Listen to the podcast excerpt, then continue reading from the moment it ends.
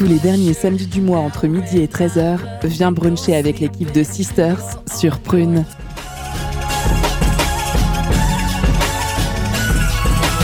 Les Impertinentes, l'émission douce et épicée qui s'attaque aux sujets qui touchent notre société tous les derniers samedis du mois de 13h à 14h sur Prune 92 FM.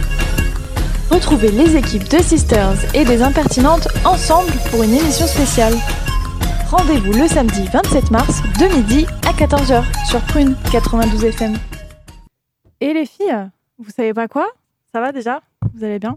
Yes. Yes, ça va. Euh, bon, apparemment, je vous le dis, euh, j'ai un pote.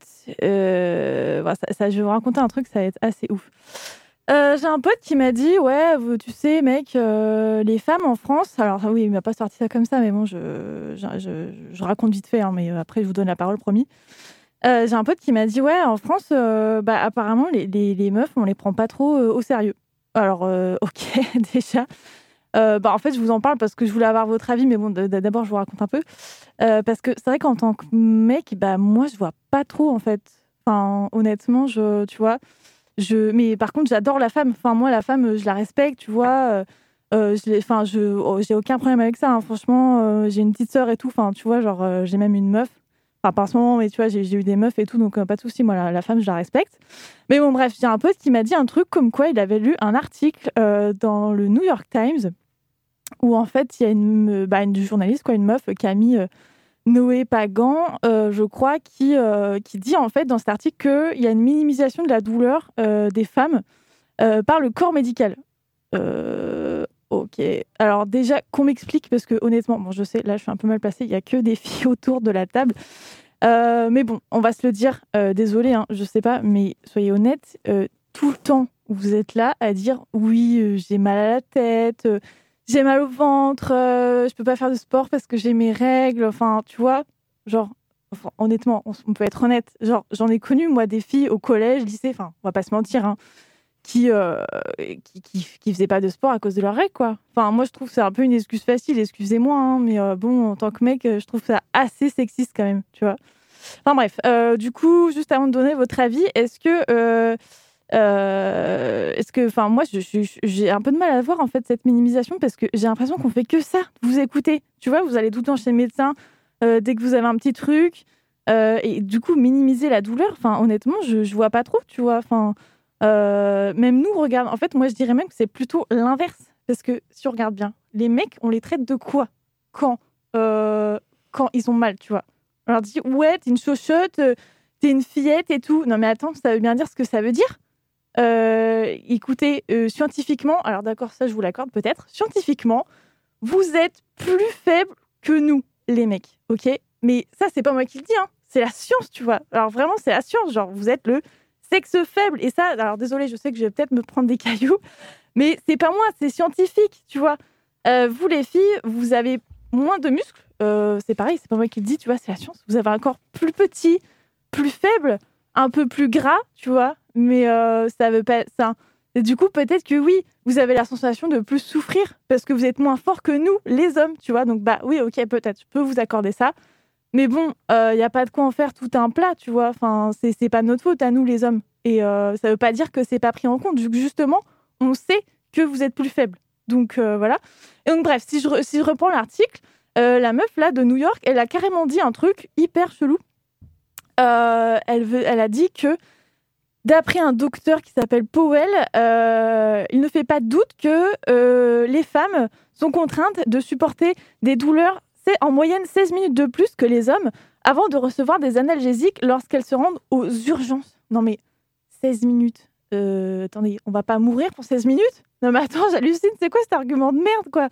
16 minutes, non mais franchement les filles, vous exagérez pas un peu là? 16 minutes, euh, ça va, hein. justement, vous dites ouais, on est des warriors et tout, bah vous pouvez peut-être attendre 16 minutes au lieu de faire des articles là, chelou. Bon, et euh, bref, j'arrive, hein, promis après je vous, laisse la parole, mais enfin vraiment je voulais étayer mon propos parce que ça, me paraît vraiment bizarre. Et par contre, euh, oui, euh, là il y a vraiment un truc où vous êtes, je suis un peu de votre côté et que moi en tant que mec, je me dis, j'aimerais pas vivre ça dans ma life, l'accouchement, j'avoue. J'avoue, l'accouchement, ça me fait un peu flipper, tu vois. Enfin, pas moi, parce que je le ferai jamais. Mais genre, je me dis, ah non, là, j'aimerais pas être une meuf. Parce que honnêtement, ça a l'air de faire un peu mal, mais quoique, en y repensant, je me dis, attendez, on est quand même en 2021, ok euh, Et en fait, la péridurale, la péridurale, c'est trop bien, non Je sais pas, genre, euh, ok, ça peut-être euh, fait un peu mal, mais je me dis, bon, c'est bon quand même, tu vois, maintenant, les femmes, elles meurent très peu en couche. la douleur, ça doit pas être, tu vois, ça, ça, va quoi.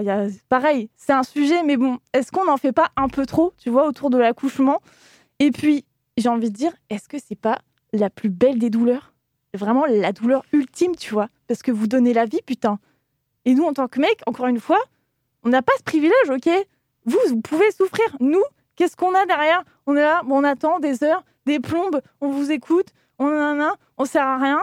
Et là, euh, on est là, mais putain, mais nous, on aimerait bien avoir cette putain de douleur, ok? Et cette péridurale, parce que franchement, vous vous rendez pas compte des privilèges que vous avez, quoi. Vous donnez la vie, putain. Et nous, on n'a pas ça. Bref. Désolée, je me suis un peu emportée, mais honnêtement, je trouve que vous vous plaignez un peu trop par rapport à votre condition, quoi. Et le, truc ultime aussi, c'est que qui vit le plus longtemps en France? Qui vit le plus longtemps? Les femmes, ok? Donc peut-être que, euh, effectivement, les hommes, euh, nous, on a une vie plus dure, tu vois, on travaille plus, on est plus fatigué, on a des trucs plus physiques, et du coup, bah, forcément, on vit moins longtemps. Euh, donc, donc voilà. Euh, tout ça pour dire que je, la minimisation de la douleur, moi, j'y crois pas trop, tu vois. Enfin, en plus, c'est écrit par une femme, donc je me dis, c'est déjà un peu biaisé cet article, parce que forcément, une femme qui me parle du femme, bah, va la défendre, hein, on, va, on les connaît. On va pas non plus euh, faire du journalisme. Hein. Et, euh, et, du coup, voilà. donc, tout ça pour dire que peut-être que vous avez l'impression que c'est un peu plus douloureux pour vous, mais bon, vous êtes des êtres sensibles. Et du coup, euh, sensible alors, émotionnellement et physiquement, comme je l'ai dit, c'est scientifique, c'est pas moi qui le dis. Et du coup, euh, bah, peut-être que voilà, vous avez cette sensation-là. Mais, euh, mais Julia, tu voulais dire un truc? Non? Non? Tu voulais... Qu'est-ce que Qu'est-ce que tu veux nous dire? Ferme ta grande gueule.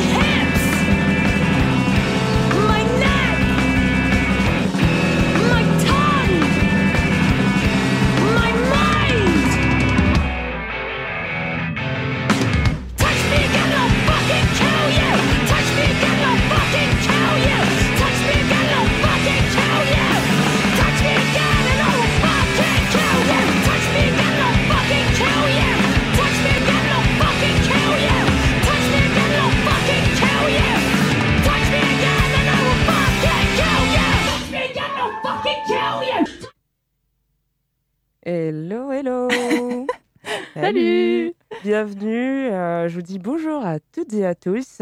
Je suis Stéphanie des Impertinentes, votre host du jour pour une édition assez spéciale. Aujourd'hui, donc en ce samedi 27 mars, Sisters et les Impertinentes se réunissent pour se donner de la force, pour donner de la force à une cause qui nous est chère, la femme. Oui, aujourd'hui, nous allons faire un gros format. On va coupler les Sisters et les Impertinentes pour plus de sororité aussi.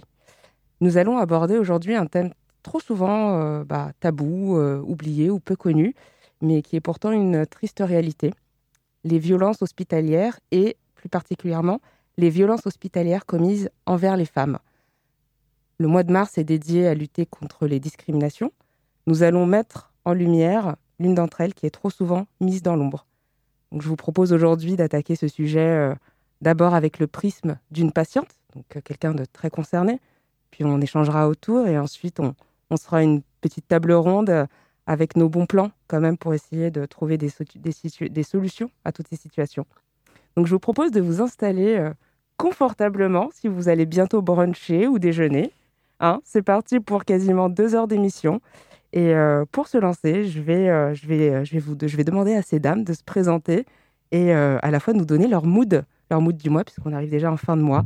Et on va commencer par les sisters. Donc, Romane, est-ce que tu peux te présenter et nous donner ton mood? Carrément. Euh, bonjour à tous, bonjour à toutes. Alors, ça me fait très bizarre de ne pas introduire euh, à midi cette émission. D'habitude, c'est moi qui le fais, mais ça fait hyper plaisir.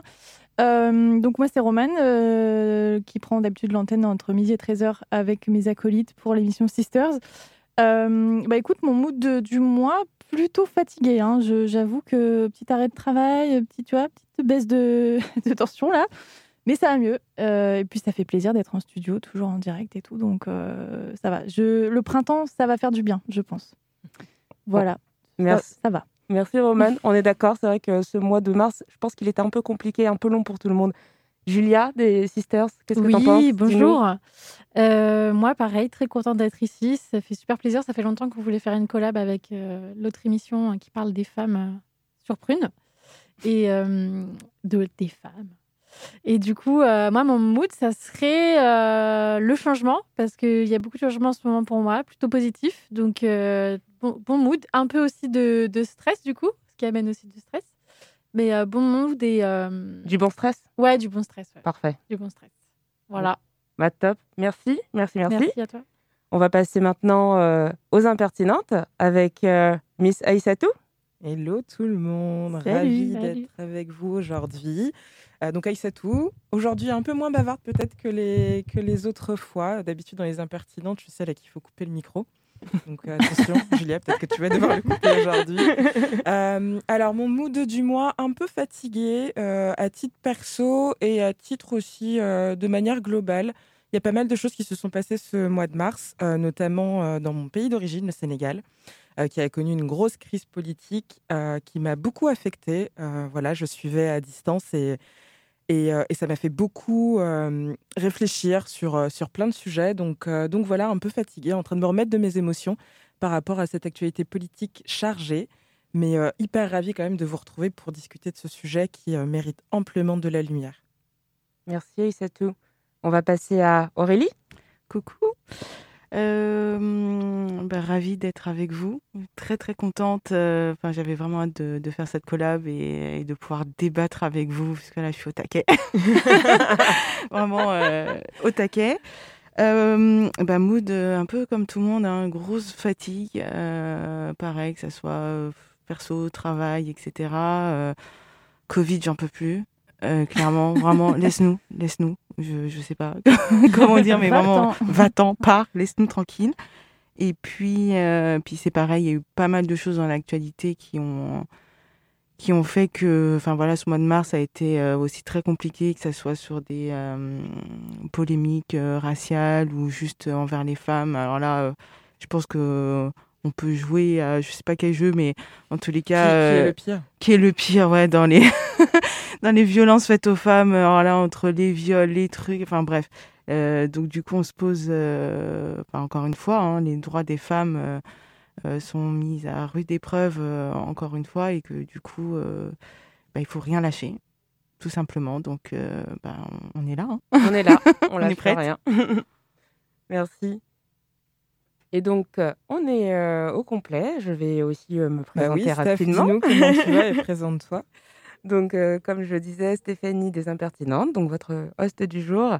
Alors moi, bah, ça va être assez commun. Enfin, globalement, grosse fatigue, que ce soit perso, pro, beaucoup, beaucoup de projets en cours, que, que je, je cours beaucoup de lièvres à la fois. Donc là, je pense que je vais aussi un tout petit peu me calmer. Et je suis contente que le printemps arrive aussi, ça va faire du bien. Du Ça faire beaucoup de bien, du la soleil. vitamine D. Oui, complètement. Donc, et puis, hyper ravie de faire cette collab, ce gros format pour donner de la force, euh, donner plus de sororité, d'entraide, et puis voilà, mettre euh, certains sujets beaucoup trop tabous euh, en lumière. Donc, euh, et c'est parti, on, va le, on le lance. Allez, Allez. Bah, c'est parti. C'est parti Bah écoutez, Il n'y a pas de jingle pour ce moment-là.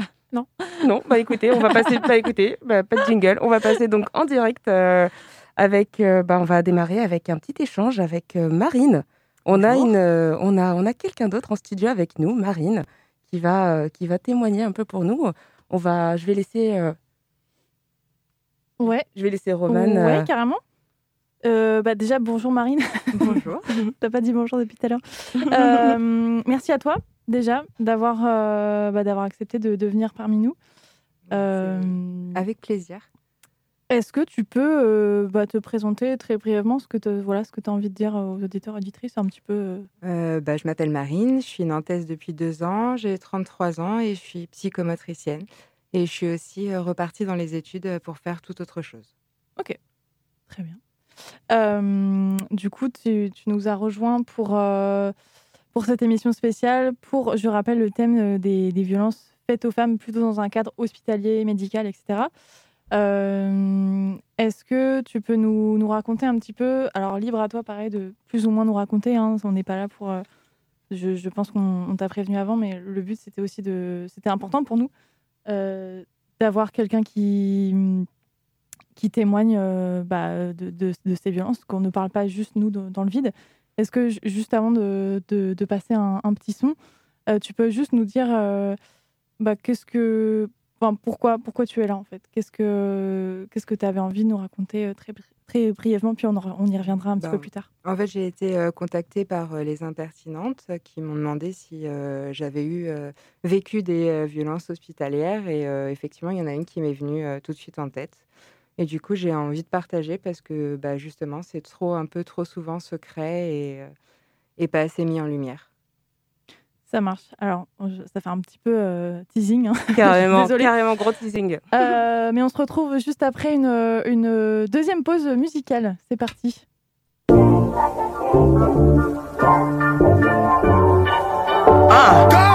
Woke up feeling like I just might run for president. Switching up the messaging.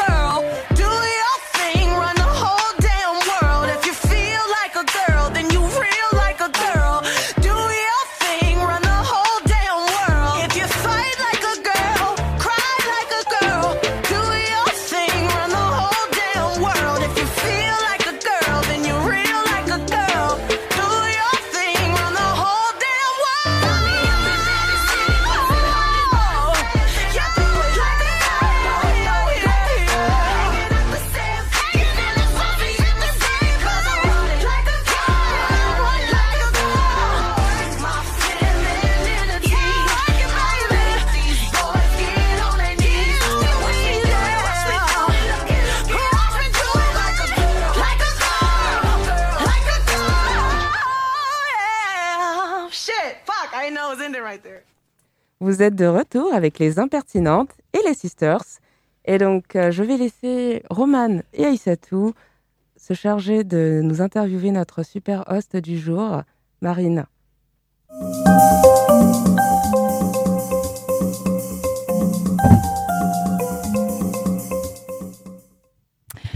Alors Marine, on y retourne.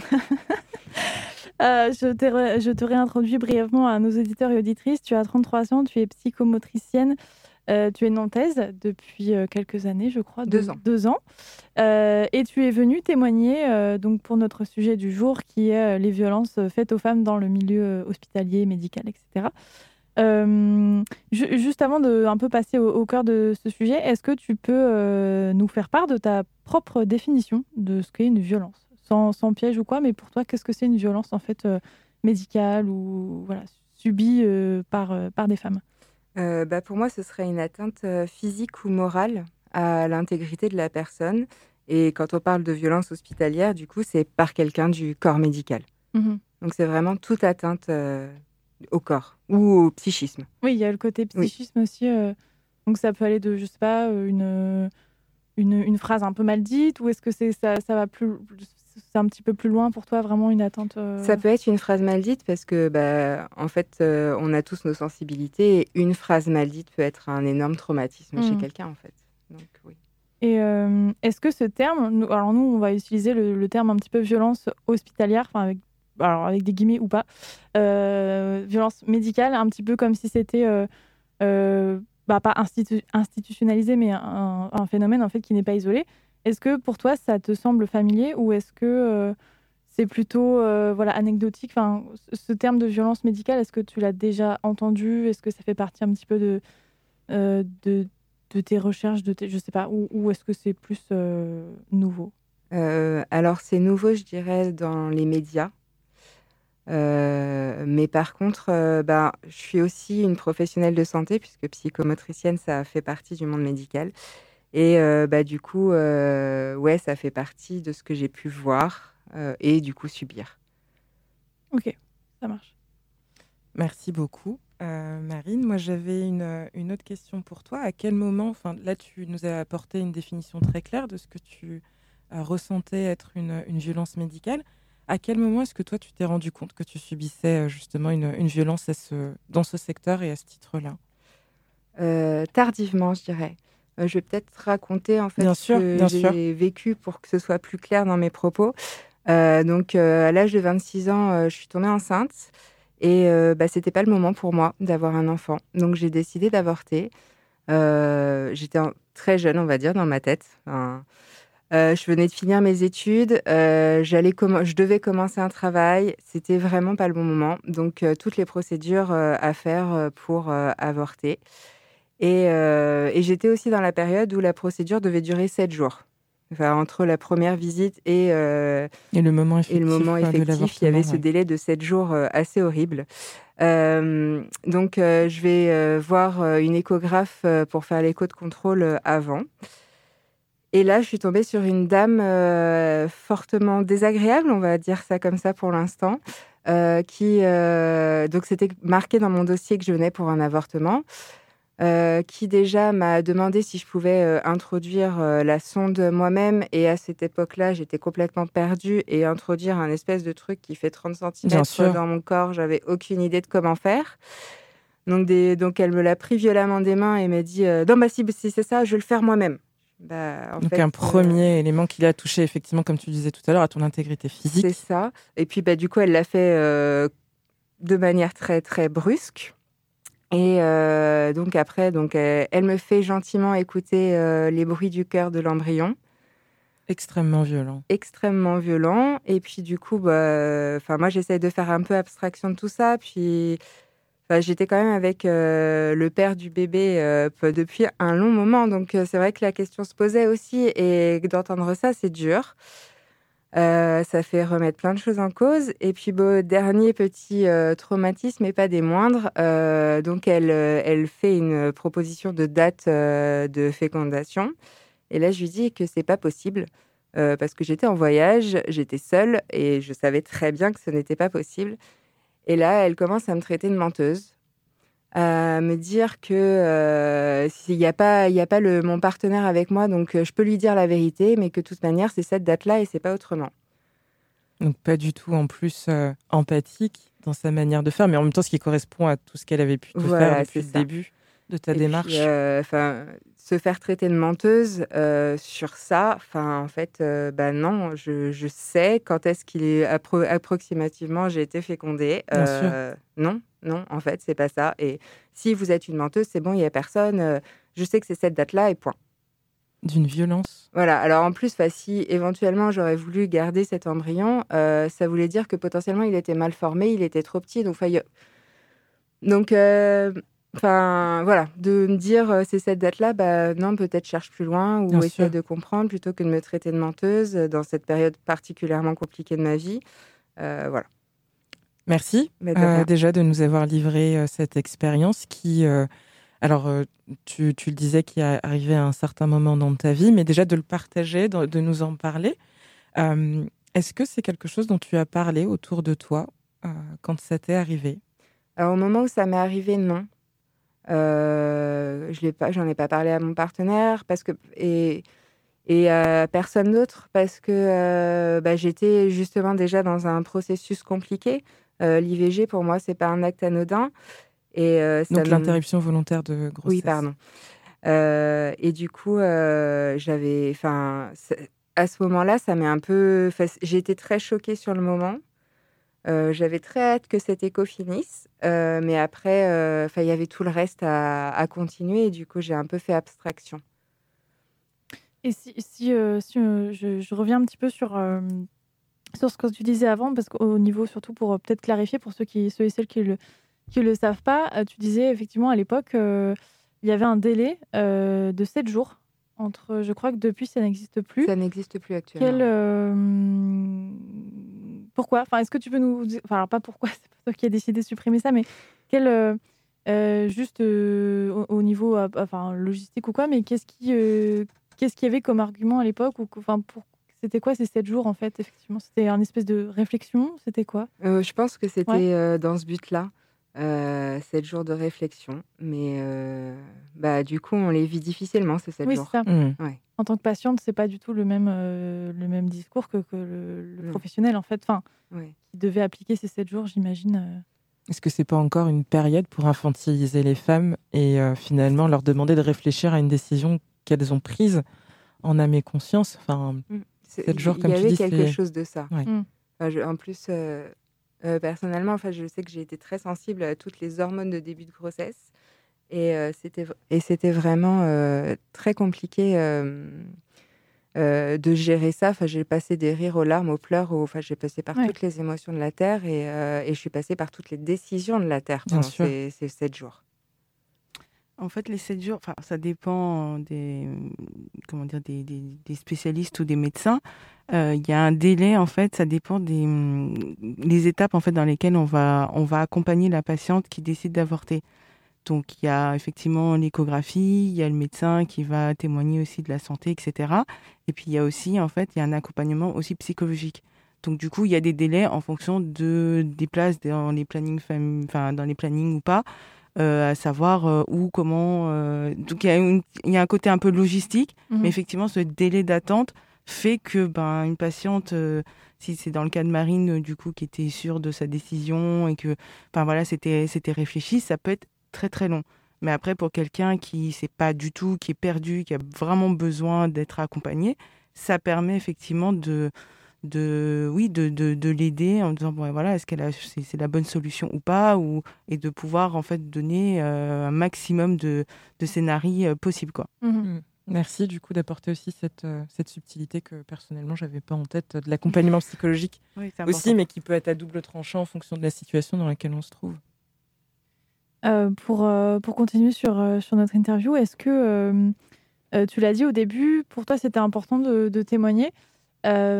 Qu'est-ce que, euh, pourquoi en fait Qu'est-ce que qu'est-ce qui t'a donné envie de, alors à part notre proposition évidemment, mais à, quel moment tu t'es dit oui, ok, c'est, ça, peut, euh, c'est important peut-être pour euh, pour toi ou peut-être pour d'autres personnes. Qu'est-ce qui te, qu'est-ce que voilà, qu'est-ce qui t'a poussé à, accepter notre invitation et à venir témoigner à l'antenne quand même, ce qui n'est pas chose forcément facile? Bah, pas pour moi, parce que ça aujourd'hui, c'est plus un traumatisme, j'ai pas de séquelles particulières. Euh, mais euh, pour faire entendre la voix des femmes, pour que euh, les gens comprennent que c'est pas normal. Mm. Euh, et ça, c'est enfin que ça doit pas être banalisé et qu'on a le droit de dire non, qu'on a le droit de d'en parler, de, de se plaindre euh, et, et d'aller plus loin en fait.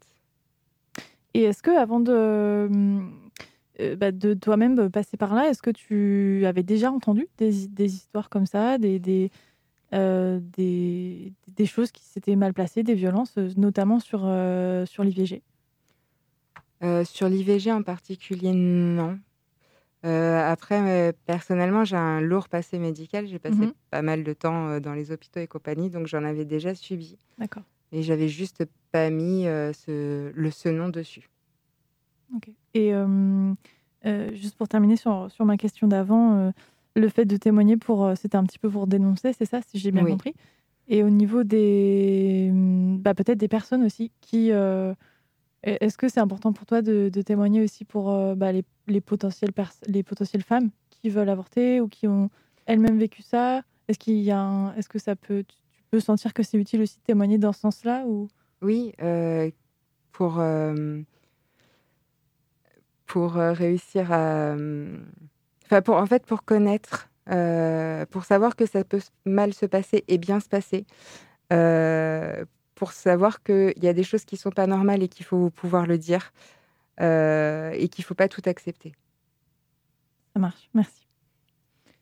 Et j'ai une dernière question pour toi, avant, enfin, avant de peut-être laisser aussi mes, mes co-hosts réagir sur le, sur le sujet. Aujourd'hui, au vu de ce qui s'est passé, de cette expérience euh, que je te remercie encore une fois d'avoir partagé avec nous, quel rapport est-ce que tu entretiens avec les soignants? Alors, en sachant que tu as une position particulière, puisque tu as double casquette, en tant que patiente et en tant que soignante aussi, en tout cas personnelle du, milieu médical, et puis de manière plus générale avec les professionnels de santé, est-ce que ça a impacté d'une manière ou d'une autre aussi le rapport de confiance qui pouvait avoir, euh, qui, peut y avoir et qui est mis en place avec ces professionnels? Euh, alors, je dirais qu'en tant que patiente, euh, j'essaye aujourd'hui de dire non, et c'est un combat, euh, parce que c'est pas facile de dire non. De pas, de, quand on rencontre un mauvais professionnel, ou on va dire plus légèrement un professionnel qui ne correspond pas, euh, de pouvoir dire non, de pouvoir euh, changer, de pouvoir continuer à s'écouter aussi. Parce que personne d'autre connaît mieux que son corps que soi-même. Et, des fois d'aller contre l'avis d'un médecin, d'un professionnel, et d'aller en voir un autre parce qu'on sait qu'il y a quelque chose qui ne va pas. Mhm. Euh, bah ça, je me bats encore aujourd'hui dans mon quotidien.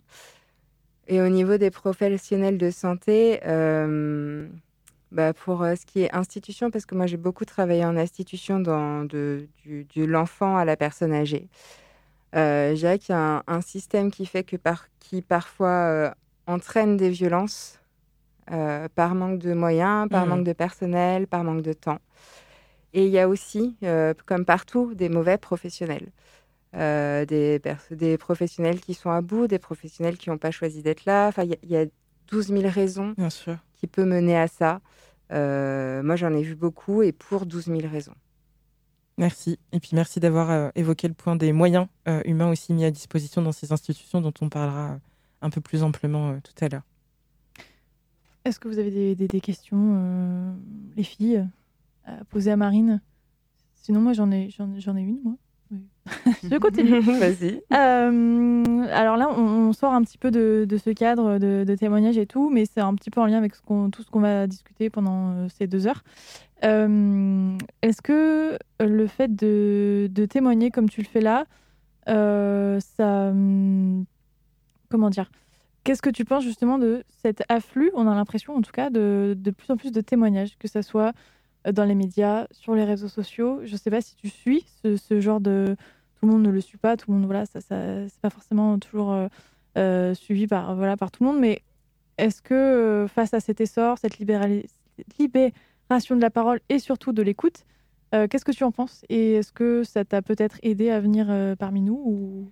Alors, je suis pas trop trop les réseaux sociaux, je suis un peu à l'écart. Euh, après, j'ai quand même entendu parler euh, bah, de, du hashtag MeToo forcément parce que ça a été beaucoup retranscrit, enfin re- re- Oui, relayer. euh, médiatisé, ouais. merci. Euh, et tant mieux. Euh, sur les violences médicales, moi j'ai certains, on va dire, compte quand même que je suis. euh, et puis j'ai, puis grâce à des amis qui parlent de, enfin ça permet Mhm. aussi d'aller voir. Euh, je pense que c'est très important. Je suis pas sûre que ça m'ait aidé particulièrement moi à venir témoigner parce que je suis quelqu'un qui parle facilement et du coup bah, j'avais juste envie de pouvoir ouvrir ce Ouais. débat avec euh, un témoignage euh, réel. Et euh, c'est vraiment. Mais t'as as des noms de, de comptes, enfin des conseils à, à suivre pour les personnes que ça intéresse ou bah, du coup, moi, je suis énormément une personne que j'apprécie beaucoup, Baptiste Beaulieu, Ouais, qui est un médecin et romancier. d'accord. Je connais pas.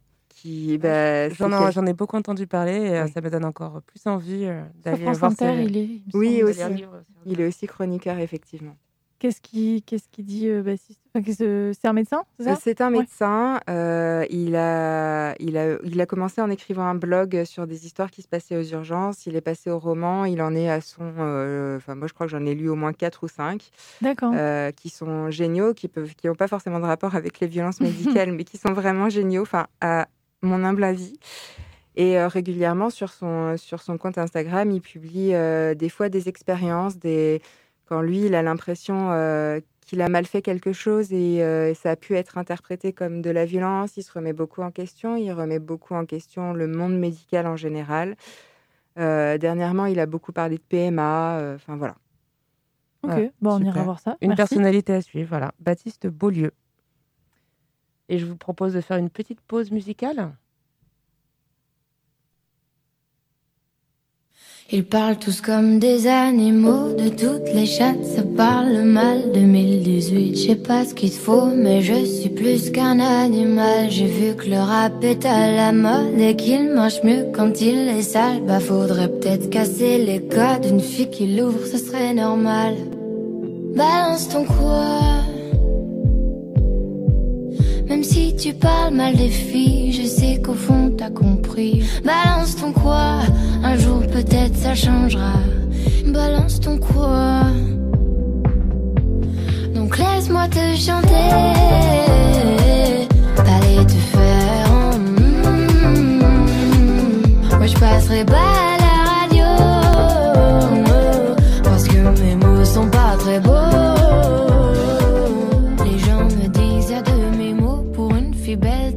si bête Pour une fille drôle. T'es pas si laide Tes parents et ton frère ça aide. Oh tu parles de moi.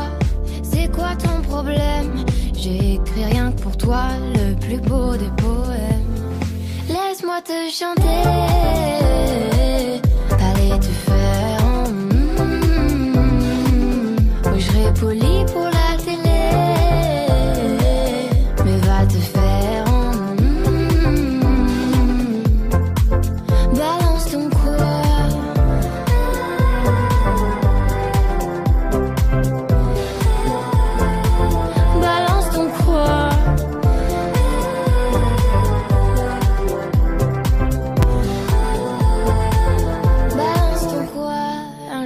peut-être ça changera y a plus de respect dans la rue, tu sais très bien quand t'abuses. Balance ton quoi?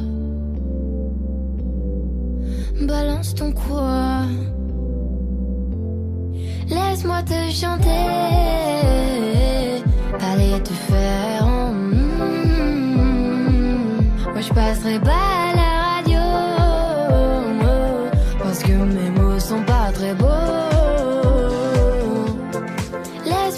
chanter.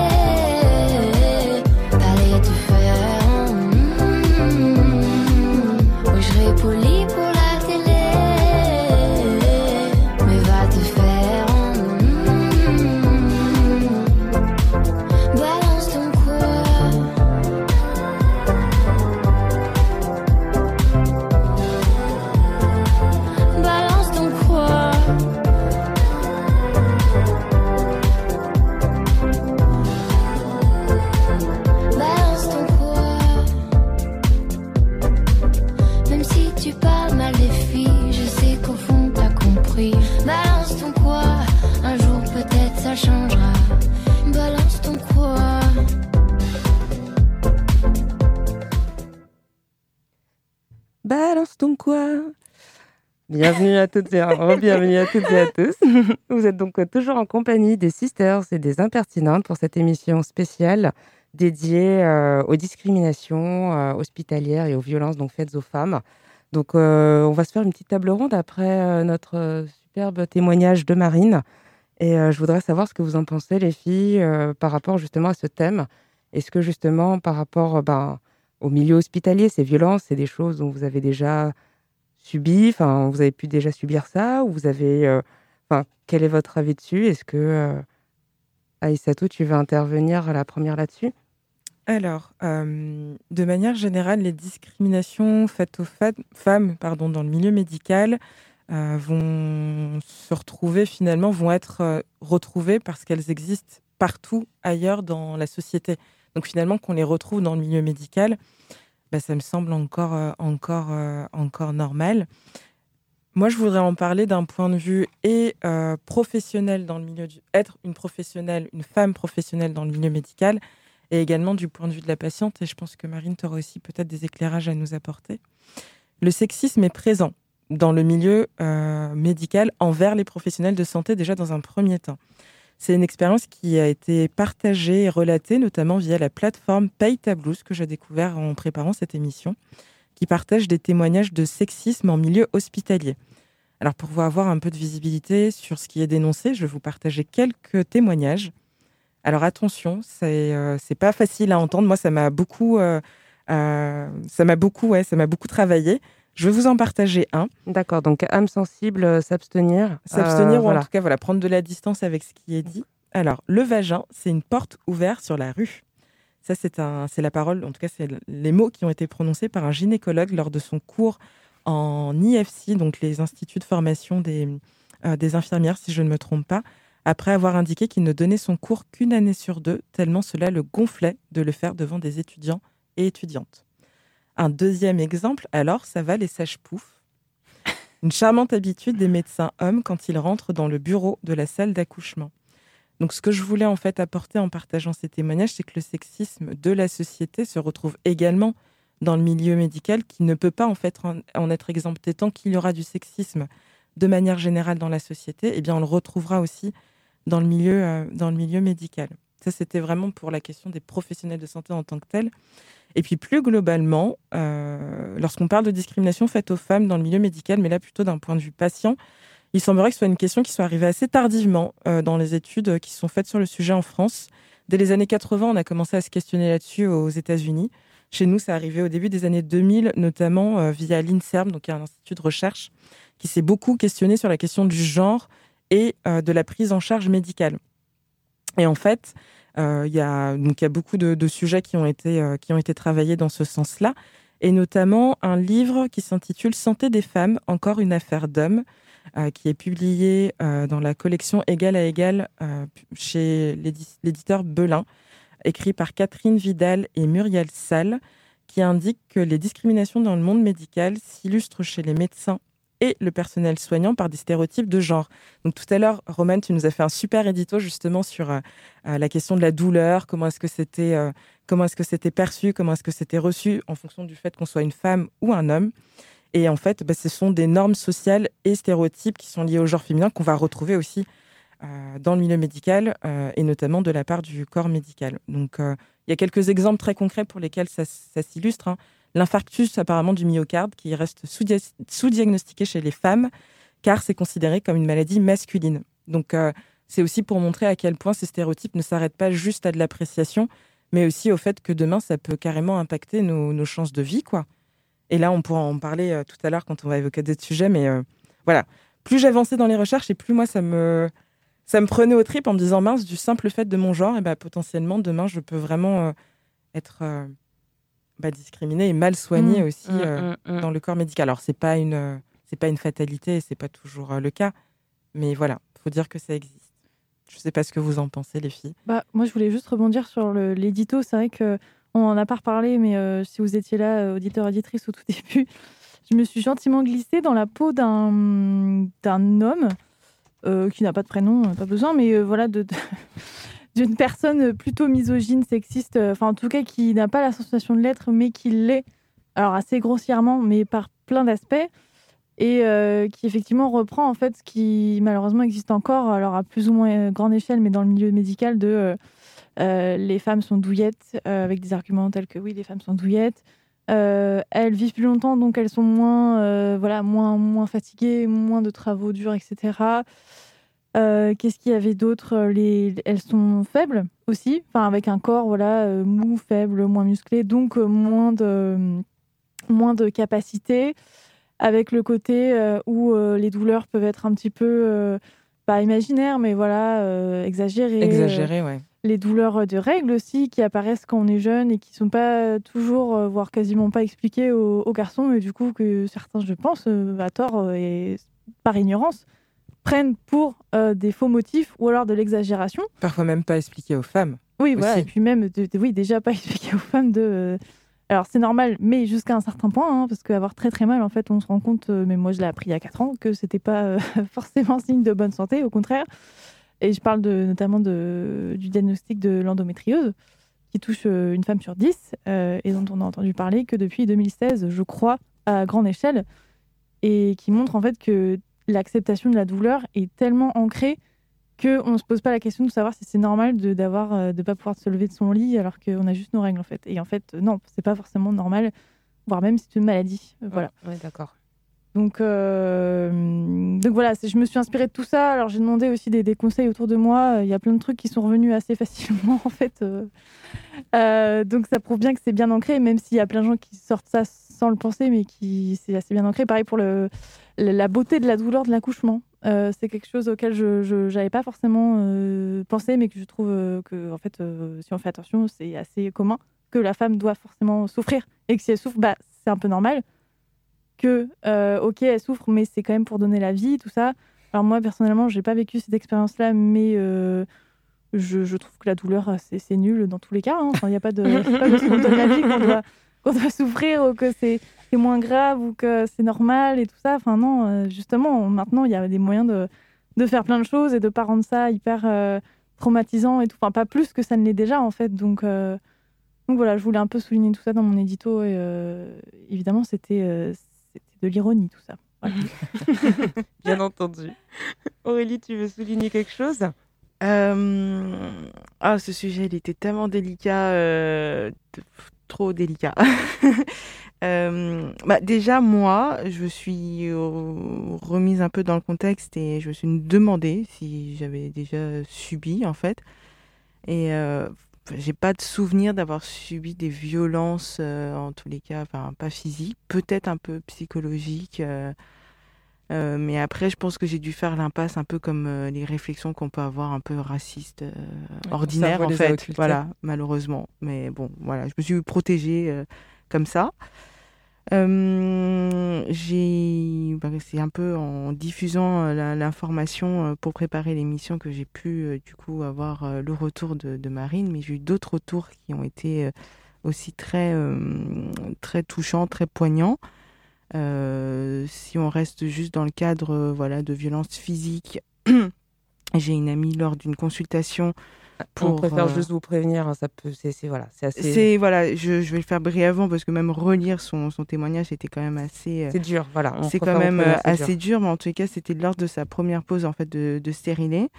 Donc du coup elle a, enfin au moment en fait où le gynécologue donc du coup commence à faire à faire la pause, ça a provoqué une, une douleur qui était assez vive pour elle. Donc du coup elle a commencé un peu à gémir et à, à lui en parler. Et, euh, et du coup, le, le gynécologue lui a dit en gros de se taire et que c'était une chochotte. Donc la fin de l'examen a quand même fini où euh, bah, en fait elle est devenue un peu bleue, elle a fait un malaise, elle a vomi. Donc euh, clairement elle n'était pas en train de simuler une, enfin, une douleur et que ça a duré pendant enfin, plus de 48 heures. Et il lui a juste donné euh, des calmants, enfin, prends tes médocs et en gros salut quoi.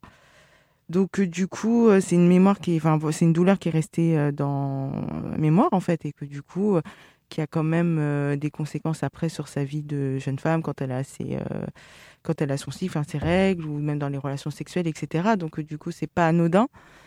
Ben non, quand quelqu'un dit qu'il a mal, il a mal. Enfin moi je, je sais pas, je suis un peu dépassée par ça parce que Enfin voilà, il y a d'autres témoignages, mais même de manière générale, dans un domaine comme la médecine, en fait, où c'est censé être sans cesse dire, en évolution. On voit bien qu'aujourd'hui, avec euh, voilà, Covid, euh, on voit qu'on maîtrise pas tout, mais que du coup, il faut être tout le temps au taquet sur la recherche, comment. euh, euh, Enfin, je sais pas, c'est leur boulot en fait de, de soigner les gens, de, de calmer les douleurs, enfin voilà, et que du coup, on arrive à des, à des aberrations comme ça ou sur des. beaucoup sur des clichés. Alors, j'ai eu des, des, aussi des réflexions. moi, je suis sortie d'une grossesse, donc j'ai eu de la chance, j'ai pas eu de, de, voilà, de violence particulière, mais j'ai quand même entendu euh, des, des réflexions du genre, euh, Ah, bah, de toute façon, vous les femmes noires, enfin voilà, on a les hanches pour, euh, etc. Pour, enfin, comme si on était faites que pour faire des enfants. Mm, on va en parler, non, non, pitié, non. Mais du coup, c'est c'est aberrant et c'est contradictoire. Alors pourquoi à ce moment-là, le taux de césarienne est très élevé chez les femmes noires? Si potentiellement, physiquement, je suis faite pour ça et que j'ai les hanches assez larges pour porter la vie. Donc il y a plein de- de- de- d'absurdités comme ça qui commencent franchement à, à rendre dingue, en fait, vraiment. Euh, les témoignages, la parole qui se libère sur les réseaux sociaux, merci, merci beaucoup. Euh, pour, euh, en fait, euh, voilà, enfin, moi, je me suis un petit peu, euh, pas conditionnée, mais j'avais commencé un peu à regarder. Et puis après, quand je suis tombée enceinte, ben, après, j'ai essayé aussi de vivre ma grossesse le plus euh, sereinement possible et ne pas me aller à la boule au ventre, en fait, à chaque rendez-vous. euh, à chaque rendez-vous euh, médical. Donc, du coup, euh, j'étais, enfin, je- voilà, je restais quand même concentrée. Mais j'étais un peu quand même à l'affût de me dire, bon, est-ce que là, c'est pertinent d'avoir un toucher vaginal? Est-ce que... Enfin voilà, on arrive à des trucs comme ça, ça rajoute, encore une fois, une charge.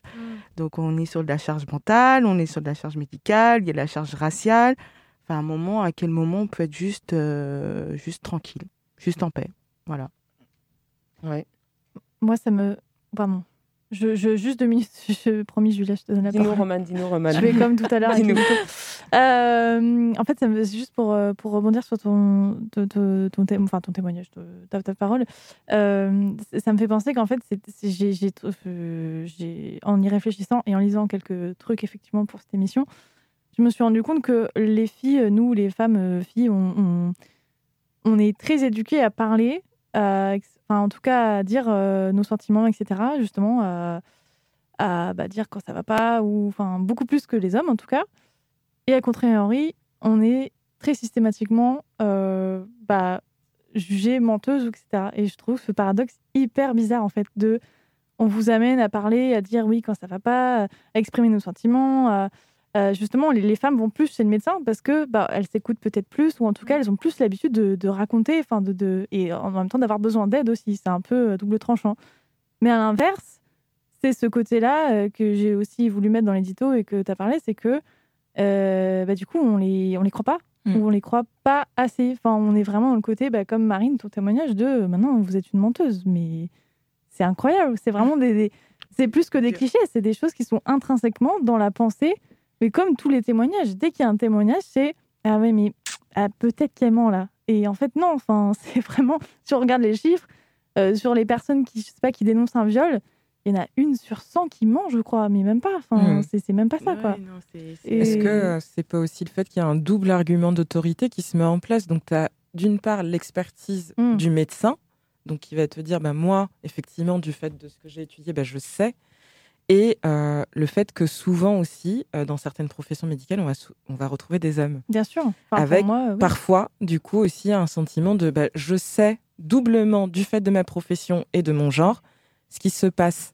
Et peut-être que tout simplement aussi, si des professions euh, de soignants, notamment médecins, étaient peut-être plus féminisées, même si on retrouve déjà beaucoup, beaucoup de femmes dans les métiers du care, eh bien, on éviterait ce, ce type d'absurdité. Et encore, je pense qu'après, il y a aussi des sujets de formation, hein, que là, pour le coup, je maîtrise un peu moins, mais à mon avis, qui sont, qui sont importantes. Et Romane, euh, excuse-moi, Julia, je te. Vas-y, je te Julia, laisse dis. aller. Merci, non, non, c'était vraiment très intéressant. Et bah, moi, tout a... enfin, c'est pas que tout a été dit, mais je me retrouve vraiment dans vos témoignages et votre parole. Donc, euh, euh, pour ma part, ce qui m'a le plus frappé, bon, moi, j'étais déjà un peu alerte sur ce sujet-là. J'avais découvert sur euh, Instagram beaucoup de comptes qui parlent des violences, euh, surtout gynécologiques et obstétricales. Donc, euh, moi, étant euh, pour l'instant, euh, enfin, j'ai pas d'enfant, et ben, je peux vous dire que ça m'a bien fait flipper. Genre, je me suis dit, non, mais je veux jamais aller à l'hôpital. Enfin, je sais que c'est, j'espère que c'est une minorité. Enfin, je sais que c'est une minorité, mais ça fout quand même bien les boules. c'est même très très flippant. Et donc c'est ça qui m'a le plus touchée en premier, en premier lieu.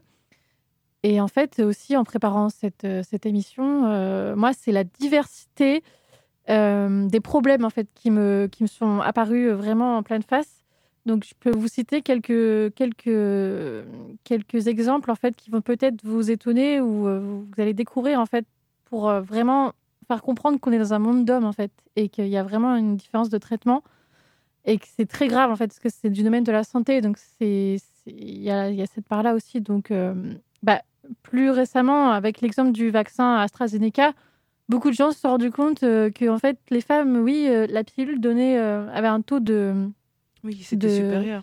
voilà le, le taux de résultante en thrombose enfin Oui. 66 Ouais, fois ouais. plus c'était élevé, 66 fois ouais. plus élevé que et en fait on n'en parle jamais de ça enfin à part les femmes qui sont concernées ou Mm. entre femmes mais je veux dire c'est pas un débat public c'est pas un sujet public Non, et puis euh, la, pilule n'est pas pour autant retirée du marché euh, voilà, derrière. Quoi. voilà. Et tout de suite, il y a l'AstraZeneca qui a un taux euh, très très faible, enfin en tout cas plus faible que la pilule. Et en fait, tout de suite, ça, c'est il y a une alerte mondiale, quoi. Donc voilà, ça c'est un exemple très flagrant et très actuel.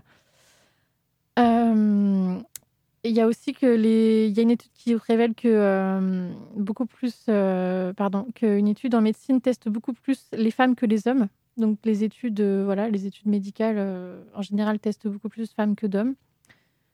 Les femmes reçoivent les mêmes doses de vaccins contre la grippe alors qu'elles en ont, elles n'en ont pas besoin. Enfin, en tout cas moins, parce que bah, typologiquement, voilà, enfin, au niveau du pourcentage, enfin, de, la norme, il y a moins besoin. Mais j'imagine que c'est aussi, euh, enfin, ça peut être aussi le cas pour d'autres formes de vaccins.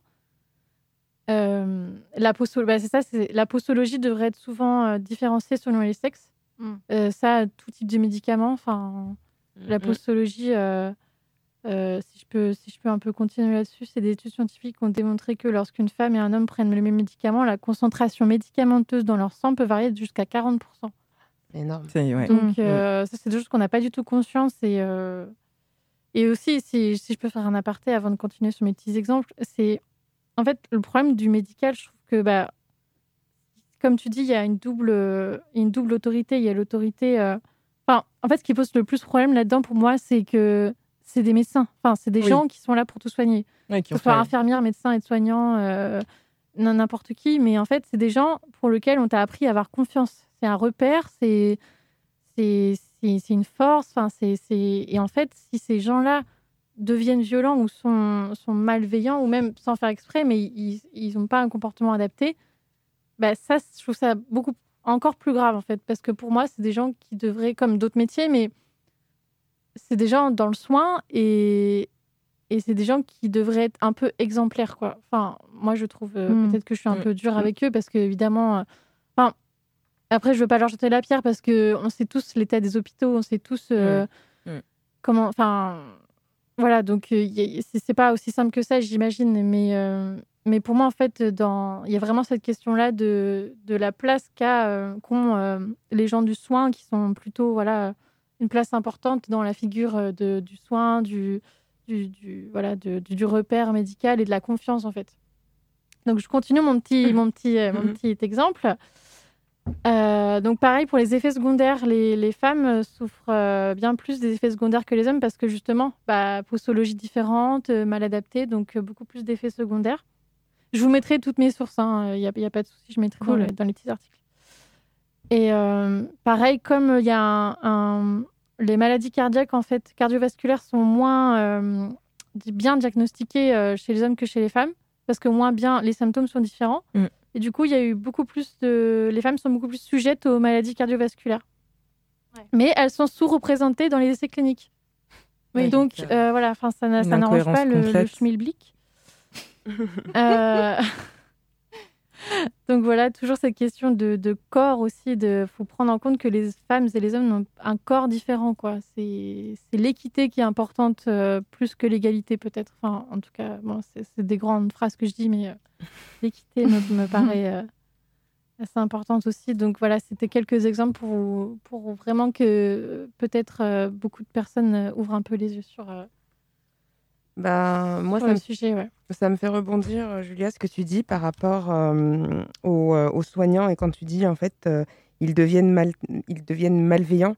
Et en fait, ils deviennent même maltraitants. Enfin, on- je pense que on a tous suivi euh, ce qui s'est passé avec l'actualité des sages-femmes pendant justement ce mois de mars, Mhm. où justement bah, les sages-femmes n'en pouvaient plus avec la réalité des hôpitaux et qui disaient en fait on est des soignantes, on est des sages-femmes, on aide les gens dans leur parcours en tout cas euh, au niveau euh, gynécologique et euh, de voilà, on- elles vont aider à donner la vie. Mais elles se disaient c'est horrible aujourd'hui, on est on est mal on est maltraité par le système, par l'hôpital, mais elles sont maltraitantes Mhm. aussi. le fait d'être maltraitée fait parfois qu'elles deviennent maltraitantes. Et euh, c'était terrible de voir certains témoignages, que ce soit de sages-femmes, qui se disent parfois, bah, en fait, j'ai tellement pas de temps, j'ai parfois j'ai quelques minutes par patiente, et quand j'ai une patiente qui se met à pleurer, je me dis intérieurement, oh non, c'est horrible, je peux pas m'occuper d'elle. Oui. Et donc, elle s'en veut. Elle se dit, mais c'est horrible. Enfin, ma vocation, je suis censée m'occuper d'elle, mais elle ne peut même pas, et elle s'en veut. Mais elle, elle, bon voilà, elle fait son choix, et elle peut pas rester avec cette pauvre patiente qui vient peut-être d'accoucher, qui pleure et qui, qui a besoin d'elle.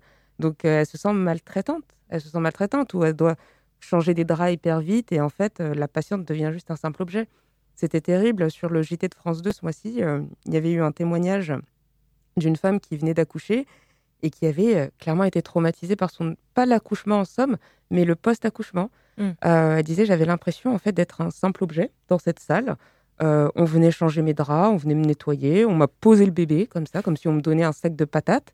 Et puis euh, voilà, Mhm. j'étais un simple objet, tout le monde s'affairait autour de moi, personne ne me parlait, personne ne me regardait dans les yeux. Bon voilà, on m'a changé la- de chambre, ouais. personne ne m'a parlé, personne ne m'a regardé. Déshumanisation, euh. L'industrialisation presque en fait. Moi Ouais. c'est à ça que ça me fait penser, genre comme si le, hein. le, le corps, euh, enfin déjà le milieu médical de manière générale, et tu le disais à juste titre, Julia, à mon avis, subit des, des, des dysfonctionnements qui sont terribles, et on l'a vu là avec le Covid, et de manière, euh, enfin ça, ça, ça ne date pas du Covid, mais de plus en plus avec moins de moyens, et donc forcément moins de moyens, moins de temps et moins de relations aussi aux patients, et peut-être que Marine, tu voudras apporter des, éléments là-dessus. Et donc, euh, partant de là, enfin ça, plus une industrialisation et une hyper médicalisation du corps des femmes, enfin je trouve que de manière générale, on, on a de moins en moins d'enseignements de comment est-ce que nos corps fonctionnent et comment est-ce qu'on peut identifier quand quelque chose fonctionne ou pas. Et en fait, du coup, quand on se rend à l'hôpital, ça va être des actes qui vont être faits presque de manière machinale, les uns après les autres, sur des corps. Et partant de là, effectivement, bah, on n'a pas le temps d'être dans la relation euh, aux soins et, euh, et à l'autre. Bah, si je peux compléter tes propos, Aïssatou. Euh, j'ai travaillé beaucoup en EHPAD, dans différents EHPAD. Et euh, la réalité de terrain, c'est que une douche ou une toilette, ou en tout cas ce temps de présence dans la chambre, c'est 12 minutes. Et bah, regardez juste, vous, combien de temps vous passez sous la douche en étant en bonne santé, en pouvant euh, toucher toutes les parties de votre corps euh, sans trop de problèmes. Et une personne qui, euh, le matin, se fait réveiller brusquement, qui a des raideurs partout, qui a mal partout, qui a besoin de temps pour se réveiller, qui a besoin de temps pour que les médicaments fassent effet et puissent être mobilisés sans trop de douleur, bah, ces 12 minutes, elles sont déjà passées depuis longtemps, en fait. Bien sûr. Et ça, c'est la réalité. Et là, il n'y a pas de bon ou de mauvais professionnel, il y a juste un système qui foire. Mm. Il n'y a pas d'autre mot. Un système qui foire et parfois où, où finalement, euh, parfois ils s'en rendent même plus compte en fait. C'est devenu, oui c'est ça, c'est devenu une industrie, ils ne s'en rendent plus compte. Je pense que ça nous est tout arrivé le nombre de fois où on est allé chez la gynéco. C'est sûr qu'autour de cette table, ça nous est tout arrivé. Chez la gynéco ou la sage-femme, euh, on, nous va, on va nous rentrer une sonde et euh, c'est sûr qu'autour de cette table, on nous a- il y en a au moins une à qui bah, la personne n'avait même pas demandé de nous rentrer ce machin quand même. Non mais c'est sûr. Non, non, mais sûr. totalement, totalement. Et c'est là où euh, on parlera peut-être de, de l'importance d'aller voir des sages-femmes plutôt que des gynécos. Pardon, je l'ai dit, ça y est, c'est fait. Euh, qui ont, en tout cas pour celle que j'ai eu à rencontrer à Nantes, alors malheureusement, on ne va pas pouvoir vous communiquer ses coordonnées puisqu'elle est complète, tellement justement elle est Ouais. parfaite, Mhm. Euh, mais qui ont un véritable aussi, euh, un véritable sujet et une véritable. Euh, Isaac, enfin en tout cas ce, ce cabinet et cette sage-femme en particulier accordent une vraie importance au consentement euh, de la patiente avant de pouvoir ne serait-ce que la toucher. Mm. Et ça, ça me semble être la moindre des important. choses. C'est hyper important. Mais on, on va Ah, y revenir, des- j'imagine, si quelqu'un. Pardon, il y a aussi des gynécos comme ça à Nantes, parce que j'en ai rencontré un. On va- qui- ça va être le moment voilà. de partager nos, nos bons plans après, ouais. Ça marche. Euh, on, fait, on fait une pause? Une petite pause musicale? C'est parti. Allez, on va mettre euh, Alicia Keys. C'est pas mal ça. Hop. Alicia Keys tout de suite.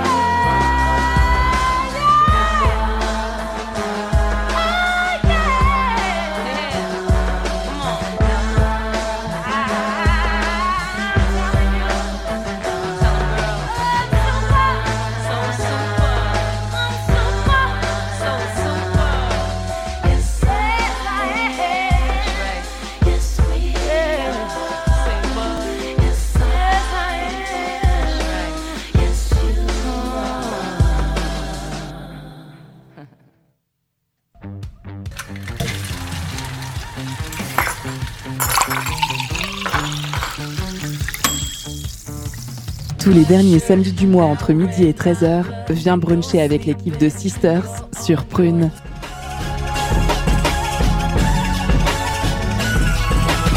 Les impertinents, l'émission douce et épicée qui s'attaque au sujet qui touche notre société tous les derniers samedis du mois de 13h à 14h sur Prune 92 FM. Retrouvez les équipes de Sisters et des Impertinentes ensemble pour une émission spéciale. Rendez-vous le samedi 27 mars de midi à 14h sur Prune 92 FM. Rebonjour à toutes et à tous. Pour rappel, donc vous êtes euh, aujourd'hui en cette journée euh, du samedi 27 mars en compagnie des Sisters et des Impertinentes pour une émission spéciale, un grand format dédié aux violences hospitalières faites aux femmes. Pour cette deuxième partie, nous allons aborder euh, un peu plus en profondeur des thèmes qui nous ont vraiment paru assez pertinents d'aller creuser. Et euh, ça va être le syndrome méditerranéen euh, que je vais laisser euh, introduire par mes co-hosts. Alors, euh, je me lance, je, vais, je vais y aller. Allez, alors, tout l'instant.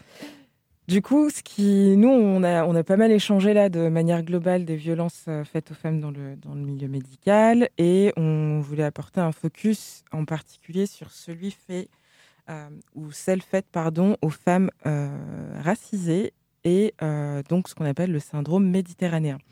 Alors avant d'aller plus loin, je sais que dans plein d'émissions, on a utilisé le terme racisé. Je crois que c'est pas la première fois qu'on le fait. Dites-moi les filles si je me trompe.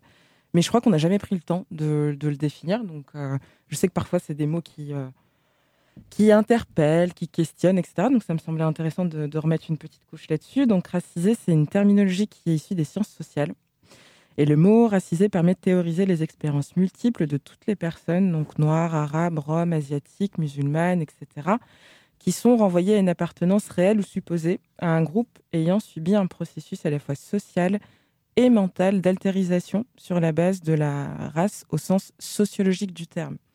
Si vous souhaitez en savoir plus sur le sujet, je vous renvoie vers, euh, vers l'article justement où j'ai trouvé cette définition, qui est celui d'Esprit Rebelle sur le site de Mediapart, intitulé Ce que le mot racisé exprime et ce qu'il masque en date du 2 novembre 2017.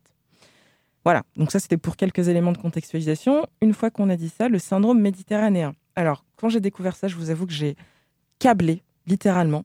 Euh, je me suis dit, c'est hyper grave que des professionnels, et notamment des médecins qui ont, euh, qui ont prononcé euh, le, le- le serment d'Hippocrate, notamment, euh, puissent avoir euh, ce type euh, de réflexion et finalement le mettre en, en œuvre dans certaines de leurs pratiques médicales. Alors, je vais définir ce qu'est le syndrome méditerranéen. Il est considéré, donc le syndrome médi- méditerranéen, comme une tendance à penser qu'un patient, souvent une patiente, donc vraiment la double peine dont on avait déjà parlé dans la précédente émission sur l'intersectionnalité et notamment être une femme noire dans le milieu professionnel pour les impertinentes, mais en tout cas qui serait donc la tendance à penser qu'une patiente ou un patient exagère ses symptômes et ses douleurs. On l'appelle méditerranéen car il toucherait en priorité les, les femmes, les personnes qui semblent originaires de cette zone par leur apparence ou par leur accent, que ce soit le sud de la France, l'Italie, l'Espagne ou le Maghreb, et euh, par extension l'Afrique. Cependant, du coup, bah, cette définition s'étend aujourd'hui à d'autres zones géographiques et ethnies, notamment l'Afrique subsaharienne et l'Amérique latine. Le syndrome méditerranéen est donc un concept utilisé pour décrire une situation où une patiente ne reçoit pas de traitement adéquat à cause d'une discrimination raciale, ethnique et ou sexiste dans la majorité des cas.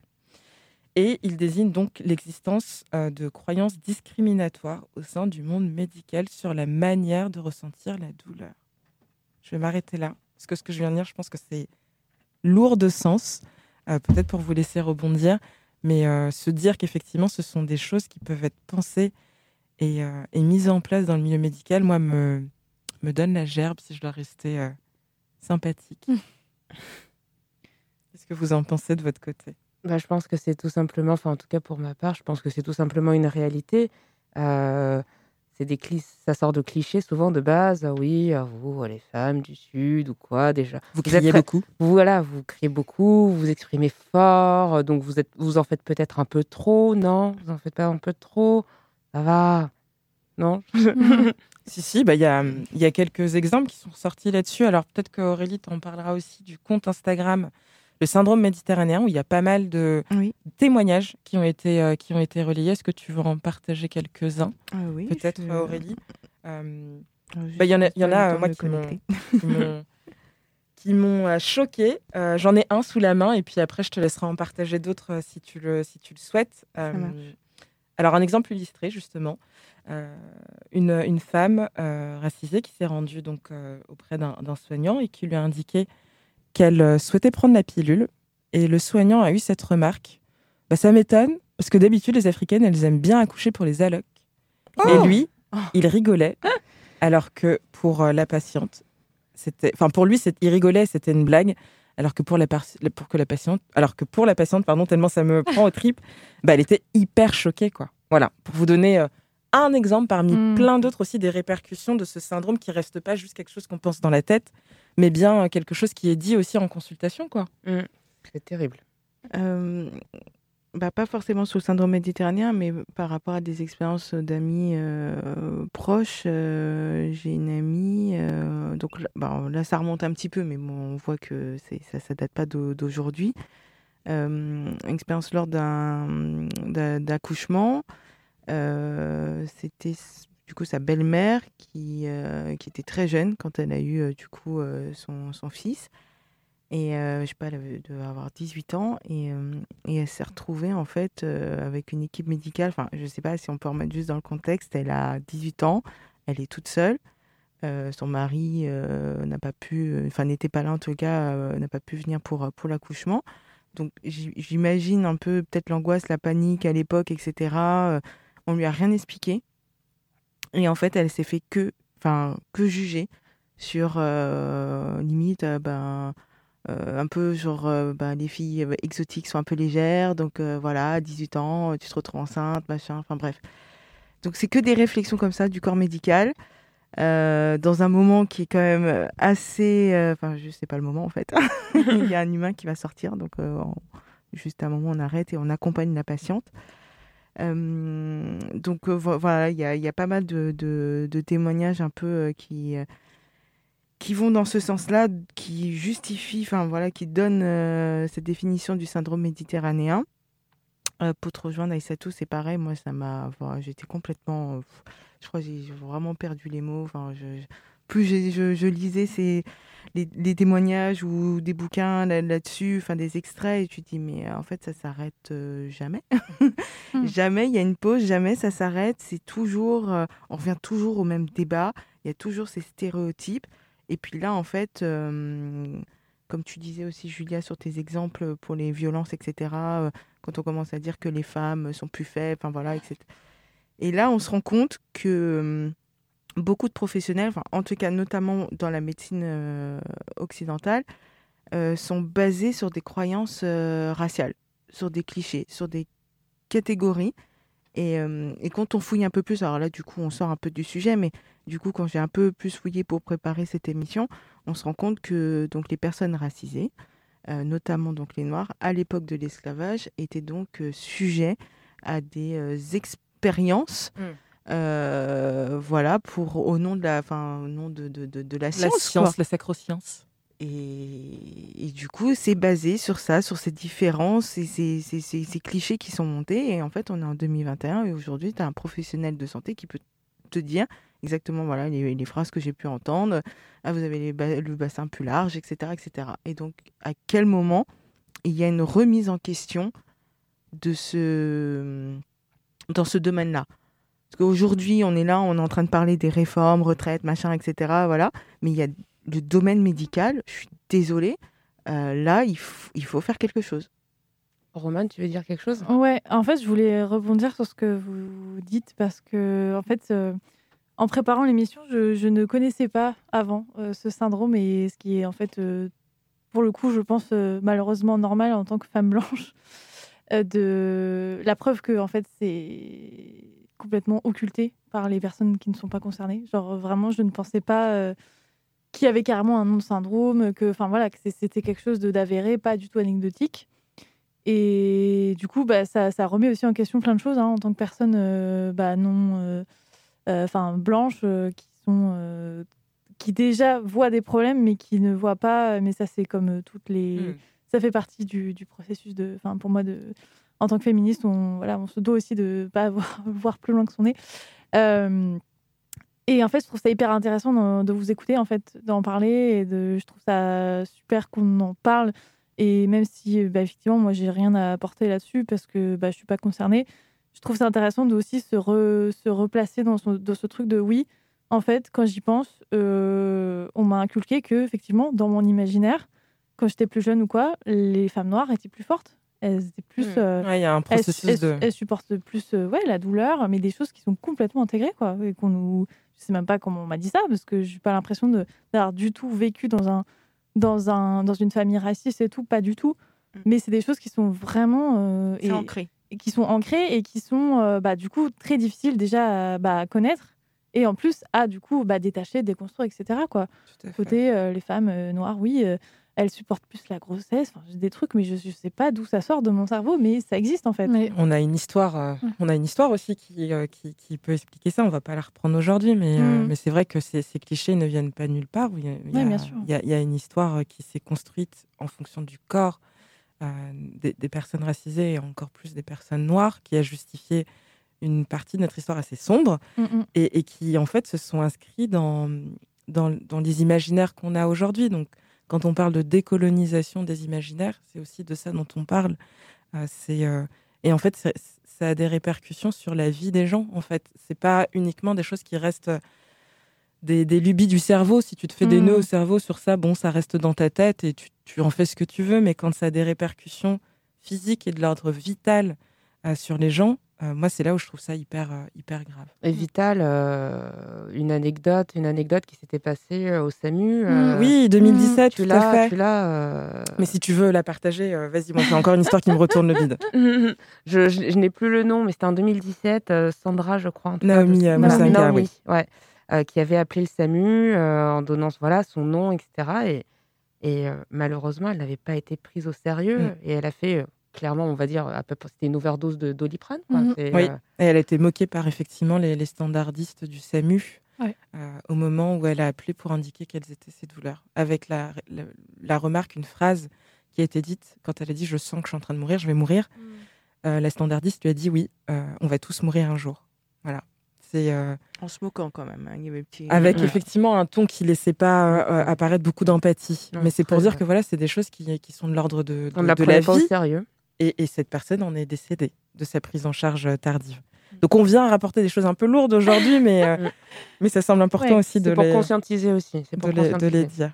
Moi, si je peux juste rajouter un point sur euh, ce que tu as dit, Romane. euh, donc, moi, c'est Julia, pour ceux qui ne suivent pas trop à l'antenne. mais je suis dans mon petit coin. Euh, j'écoute, j'écoute, j'écoute. C'est super fort et super intéressant. Et, euh, et moi, je pense savoir pourquoi. euh, Enfin, c'est c'est un peu toujours pareil. L'inconscient collectif, ça vient euh, bah, de l'histoire, enfin, je veux dire, de ceux qui nous ont appris. Et comment ça s'inculque encore aujourd'hui, c'est euh, par tout ce qui est médiatique et cinématographique et théâtral. Et enfin, toutes les. Toutes les enfin, moi, c'est mon avis et je pense que voilà, enfin, c'est pour toutes les autres causes. Mais comme tu disais, tu dis, mais je sais même pas pourquoi je pense ça. C'est-à-dire que tes parents te l'ont pas dit. Je veux dire, c'est pas.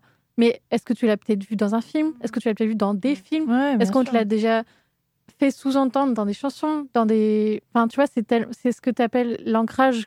euh, Enfin, c'est l'imaginaire collectif, quoi. C'est... c'est- C'est ce que... C'est comment... c'est- T'as pas forcément besoin de l'entendre de, de- d'un cercle rapproché. C'est comment... C'est le récit qu'on nous raconte, quoi. sûr. C'est dans, même dans les pubs, enfin, je sais pas. Ouais, Mais, mais c'est, et ces récits bougent, bougent dans, dans, dans le temps, c'est normal, mais il y a quand même des choses qui restent. Et comme, euh, on va dire, cette époque euh, bah, pour ce qui est du racisme euh, est encore présent, et notamment la période coloniale et tout ce qui s'ensuit euh, n'est pas si loin que ça, je pense qu'on en, enfin, c'est pas une surprise, on est encore très, très dans ces, dans ces mouvements-là. Et, et du coup, malheureusement, ça va pas vite du tout, je trouve, dans, la, dans le changement des, des normes et des stéréotypes et des clichés. Et du coup, tous, enfin, toutes, en tout cas, moi, en tant que femme blanche, je me sens complètement aussi dans cette.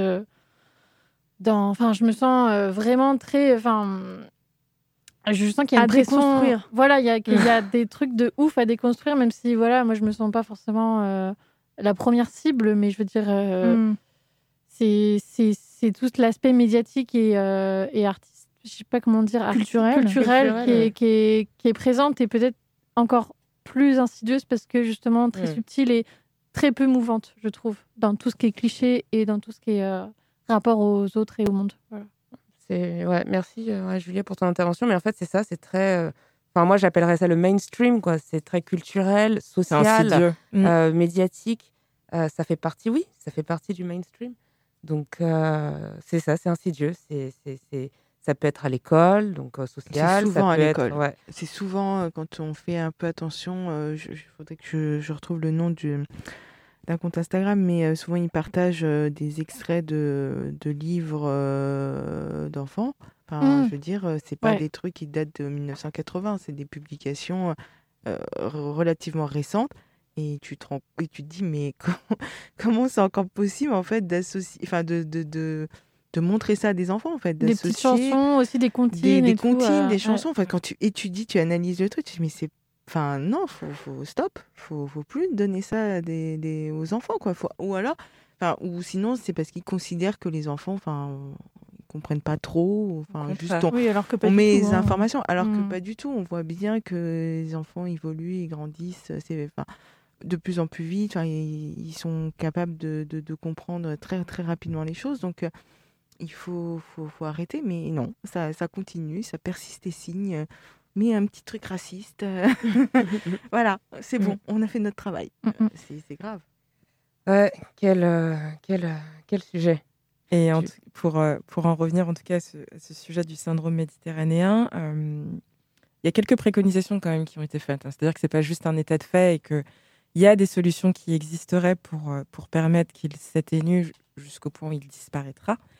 Euh, et c'est notamment euh, des solutions que j'ai que, que j'ai retrouvées euh, euh, via le, site du mouvement contre le racisme, l'antisémitisme et la xénophobie, qui préconise, à mon avis, et à juste titre, euh, déjà une meilleure formation du personnel médical.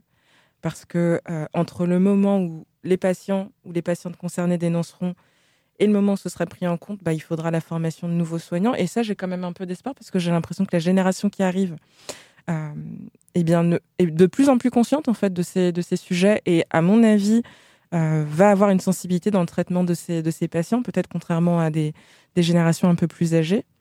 La présence aussi, pourquoi pas, d'interprètes euh, à l'hôpital, notamment quand il y a des, euh, des populations étrangères qui sont reçues.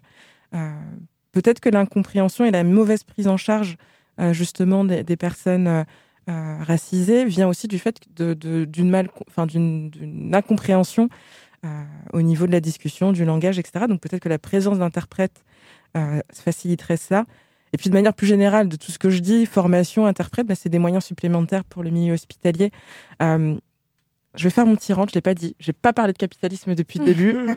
Est-ce que je peux... Est-ce que... Bon, allez, j'y vais. Allez. non, non, mais blague à part, si aujourd'hui on arrête de, de- d'industrialiser euh, le milieu hospitalier et qu'on considère vraiment que c'est un bien public, collectif et qu'on investit les moyens dedans, je pense que déjà on diminuera fortement euh, eh bien, ces, tous ces cas de maltraitance. Donc on a parlé de beaucoup de choses, mais déjà aussi euh, remettre les moyens et considérer la santé comme un bien collectif et public, à mon avis, permettra déjà de bien réduire euh, les, eh bien, les, nombreux cas de violence que nous avons évoqués et arrêter de considérer du coup la santé comme un bien, comme un bien privé sur lequel on peut capitaliser. On ne peut pas capitaliser sur la santé des gens. Je suis pas d'accord. Voilà. Bon, c'est dit. J'ai poussé mon tyran. Voilà, Merci.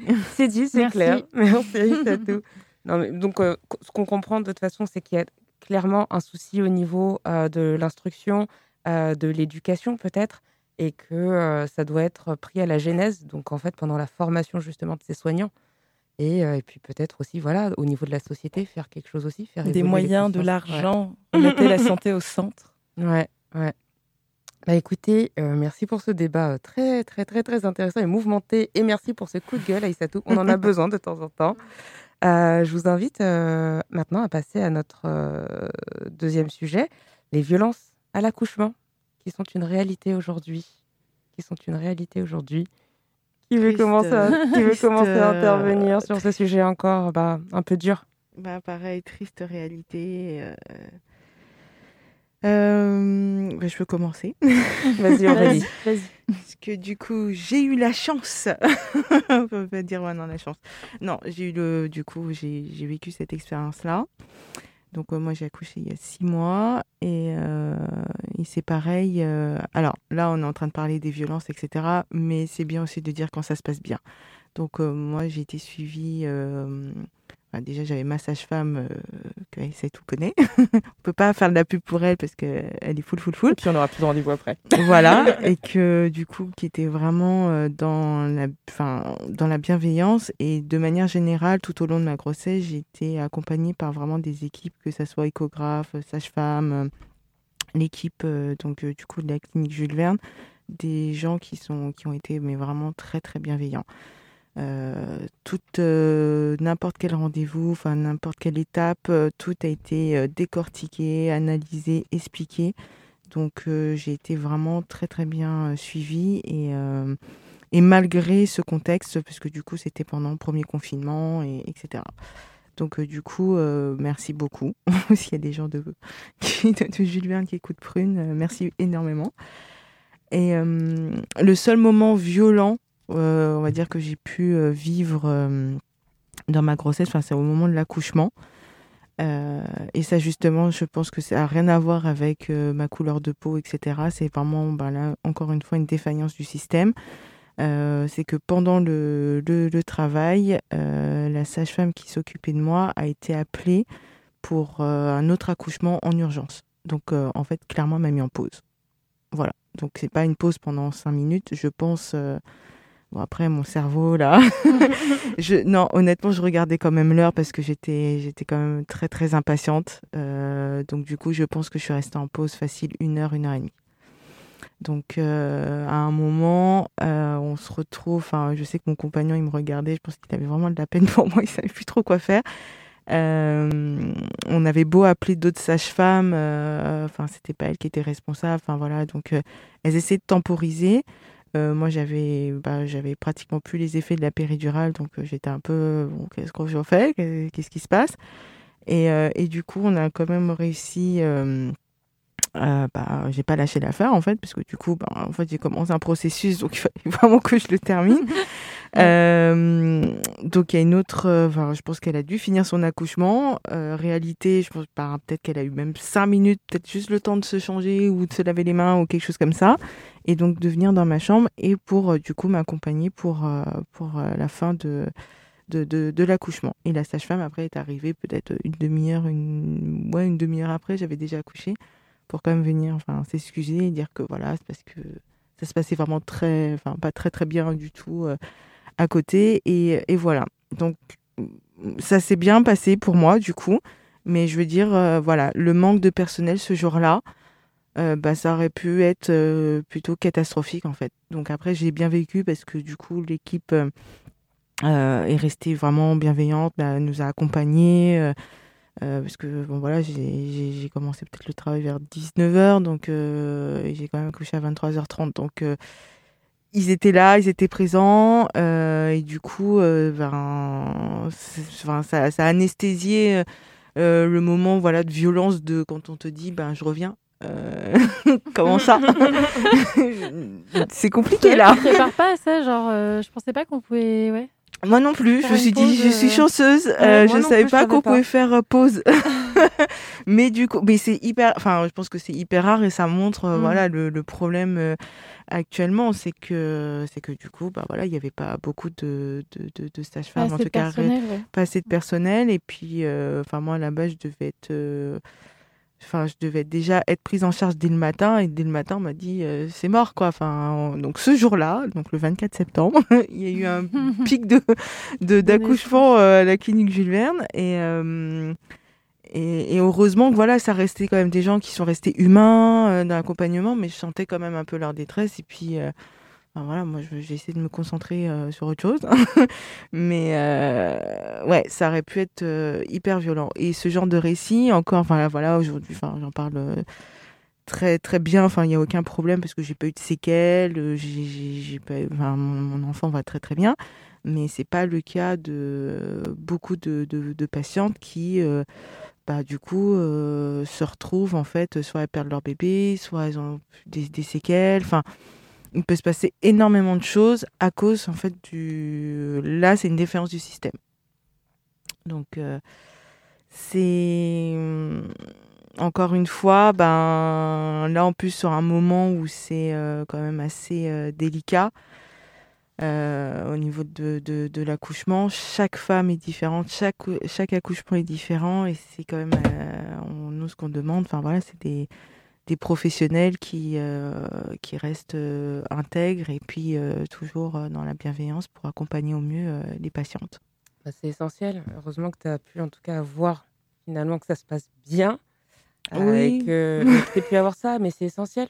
Parce que si on retourne à la base, ce sont des soignants, ils doivent être là auprès de nous, nous rassurer. Ce sont des expériences de vie assez inédites, hein, clairement. Enfin, C'est on, c'est- on met neuf mois quand même pour. euh, c'est un projet de neuf mois. Oui, hein, ça dure c'était an, c'était- très long. Donc oui, effectivement, ce jour-là, il fallait pas se foirer. Non, j'étais pas, j'étais pas du tout dans la, comment dire. euh, Enfin, moi, on m'avait dit que c'était aujourd'hui, donc euh, bah, il fallait que ça sorte aujourd'hui, en fait. Donc, moi, j'étais, j'étais programmée pour ça. Donc, Ouais. euh, clairement, il fallait pas. Euh, j'étais pas à me dire, bah non, jusqu'à 2 heures du matin, euh, rester en attente comme ça. Non, non. Et du coup, effectivement, ça fait partie des témoignages ou des, des récits comme ça que j'ai pu lire où en fait euh, on peut un peu taper du poing. Enfin, malheureusement, ok, ils peuvent pas fabriquer une personne euh, pour venir m'accoucher, etc. Mais, mais du coup, d'être quand même euh, apte à pouvoir m'accompagner et me rassurer. et voilà, donc ça, c'est hyper important. Hum, hum, hum. Tant mieux qu'il y ait quand même des histoires positives. Euh, di- dis-nous, Aïssato, dis-nous. Euh, sur ce sujet, alors moi je suis pas concernée, euh, je suis pas concernée euh, aujourd'hui, mais euh, il y a eu tout un, euh, tout plein de, de revues et d'articles qui ont aussi parlé de manière générale de la médicalisation de la naissance. Alors on- nous on en a un petit peu discuté en off, euh, mais le, le fait qu'aujourd'hui il y ait tout un processus qui va euh, faire en sorte qu'il soit plus facile euh, d'amener les femmes à accoucher, notamment les accompagner dans leur, euh, dans leur travail, mais surtout dans, une, dans un objectif de gain de temps. Et finalement, que l'accouchement devienne un acte euh, hospitalier suffisamment rentable et suffisamment court pour pouvoir aussi enchaîner. Et y a, je viens de tomber sur un très bon euh, papier sur le sujet qui s'appelle La médicalisation de la naissance, publié par la revue sociale et politique à Babord, et qui échange justement de ces, éléments-là et qui euh, parle justement de l'industrialisation de la naissance et du fait que la naissance est devenue, quelque chose qui doit euh, se faire le plus rapidement et malheureusement parfois aussi avec un, certain caractère euh, coercitif. Donc par exemple l'interdiction qui est faite aux, femmes en travail de manger ou de boire ne les aide pas forcément à coucher et au contraire. Euh, Il y a pas mal d'études qui ont démontré la nécessité de s'hydrater durant le travail. Et du coup, maintenant, bah, ça reste pourtant interdit dans plusieurs hôpitaux, euh, notamment au Québec, parce que c'est au Québec que l'étude a été faite. Du coup, moi, ça me pose la question, pour qui est-ce que c'est fait? Pourquoi est-ce que du coup, on doit bah, interdire à certaines femmes de faire ce dont elles ont envie, ce, dont, ce que leurs corps vont réclamer à ce moment-là? C'est pour l'intérêt de qui? Qui est-ce que ça sert finalement euh, qu'une femme, bah, du coup, ne puisse pas boire, s'hydrater, manger, etc. À quelle fin? Qui est-ce que ça sert derrière? C'est une question générale. J'ai pas la réponse, Euh, mais ça m'intéresserait de, de- de creuser le sujet, de savoir bah, pourquoi, qui est-ce que qui est-ce qui a je- intérêt? Je, Moi, je vais lire, je- vas-y. Je crois que j'ai une piste. Euh, en fait, c'est comme. euh, je, je, je revérifie après, donc euh, ceci est à prendre avec énormément de pincettes, mais il me semble que c'est parce que, en cas de problème et en cas de. hémorragie de... Oui, enfin, de- dans le cas d'incident, de- pour ah, de un césarienne. d'opération de Césarienne, euh, il me semble que euh, c'est la procédure en fait. C'est le mieux, c'est de ne pas manger ni boire. C'est comme avant une opération. Il me semble qu'on te demande de ne pas manger ni boire En effet, ouais. parce que ça peut provoquer euh, des, un danger en fait. Mm. Donc euh, je, je ne sais pas. Voilà, je, franchement, ça a revérifié et tout. Euh, Moi, je- j'irais dans ton sens. et, Dis-nous, euh, Marine. bah, après, c'est, je suis pas, je suis Ouais. pas médecin, mais du coup, c'est euh, en cas d'anesthésie, on a un réflexe euh, qui Mm. disparaît, et du coup, si on a mangé ou bu, Ouais, on peut euh, av- avaler dans les poumons les substances, et du coup, bah, ça peut être effectivement très grave. Donc là, c'est le cas dans le, dans le cadre d'une intervention qui pourrait mais être oui, amenée voilà. à, à intervenir. Alors là, c'était dans le cas spécifique de femmes qui sont déjà en travail. Ouais, Moi, après, on dit, on, dit- on dit c'est ça toujours aux femmes. potentiellement. Voilà, ouais, c'est ça. euh, C'est comme euh, potentiellement, il arrive un truc. Tu te fais opérer, il faut que ton estomac ou ton intestin soit à peu près vide parce que si euh, on en vient à là, enfin, en fait, Oui. c'est des procédures qui sont là depuis. euh, Enfin, c'est des- je pense que c'est une procédure générale qui Mm. s'applique à pas mal de. de, de, De de, de thèmes et du coup l'accouchement doit en faire partie, tu vois. Enfin, Oui, parce- je sais pas. Enfin, c'est. Parce qu'il y a un risque opératoire Voilà, de oui. césarienne. euh, Oui, si le, si le effectivement, travail ne se et- passe pas bien. Voilà, et il y a des, même des sages-femmes euh, avant euh, l'accouchement qui, euh, qui disent euh, n'oubliez pas de manger avant de partir à l'hôpital. Oui, c'est ce qu'on m'avait conseillé. Voilà. de Mm. manger. J'aurais besoin de force. Et après, j'avais le droit de boire. Ah, ok.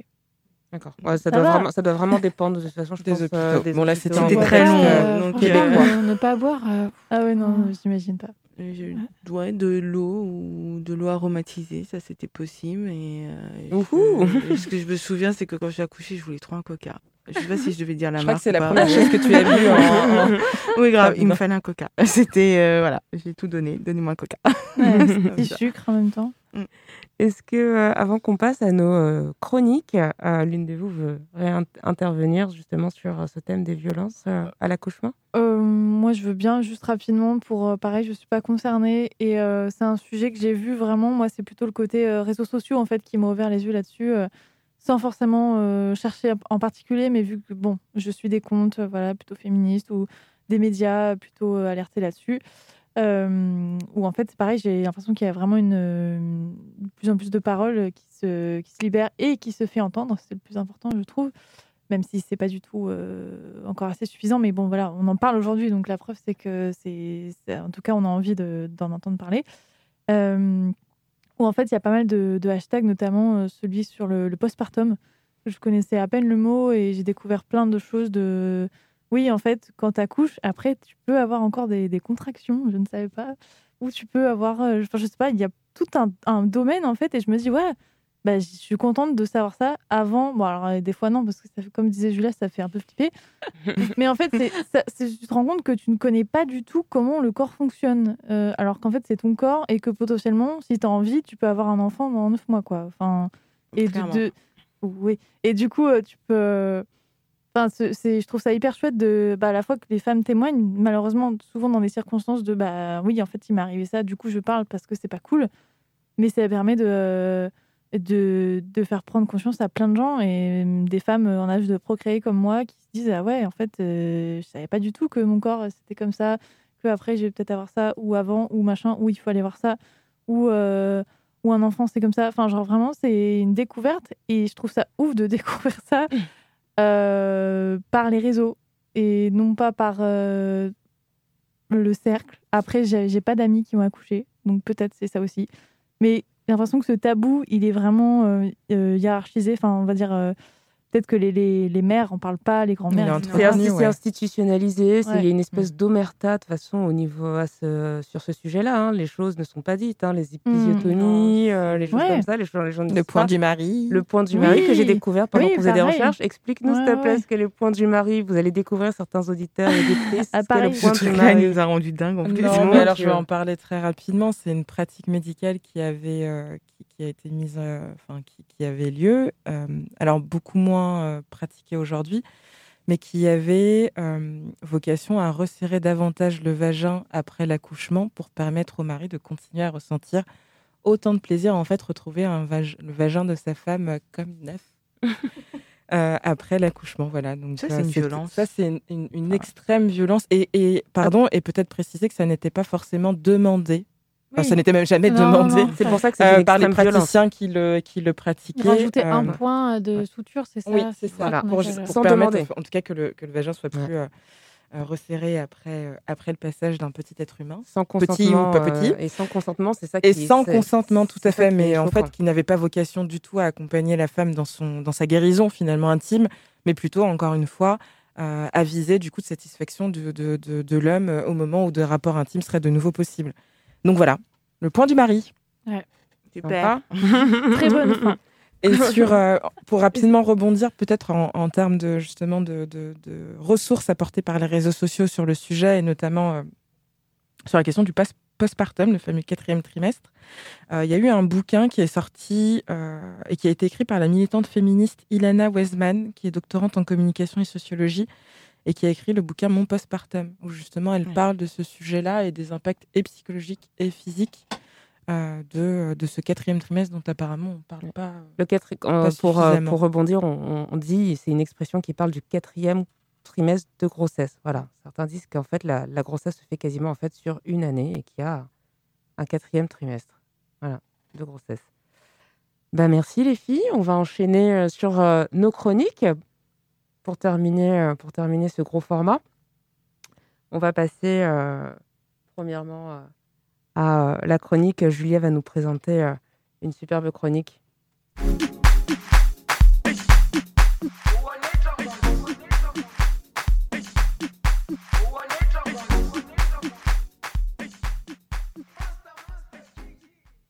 Oui, alors moi je vais vous faire une petite chronique aux petits oignons pour toutes celles qui ont qui se reconnaissent dans nos témoignages et euh, qui souhaitent réagir en fait face à des expériences de violence gynécologique et ou obstétricale. Alors pour un petit rappel, comment savoir si un praticien ou une praticienne va trop loin? Selon le Haut Conseil à l'égalité entre femmes et hommes, donc c'est un rapport qui a été fait en 2018, mais je pense qu'on peut s'appuyer largement dessus.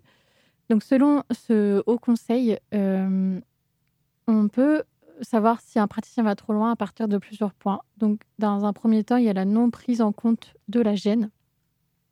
Donc, la gêne, qu'est-ce que c'est? Ça peut aller de euh, un problème, enfin, votre euh, conception de la nudité, de l'intimité, euh, la gêne au niveau des questions, la gêne en général. À partir du moment où vous vous sentez gêné, vous pouvez vous poser la question est-ce que ce praticien va, ce praticien va trop loin?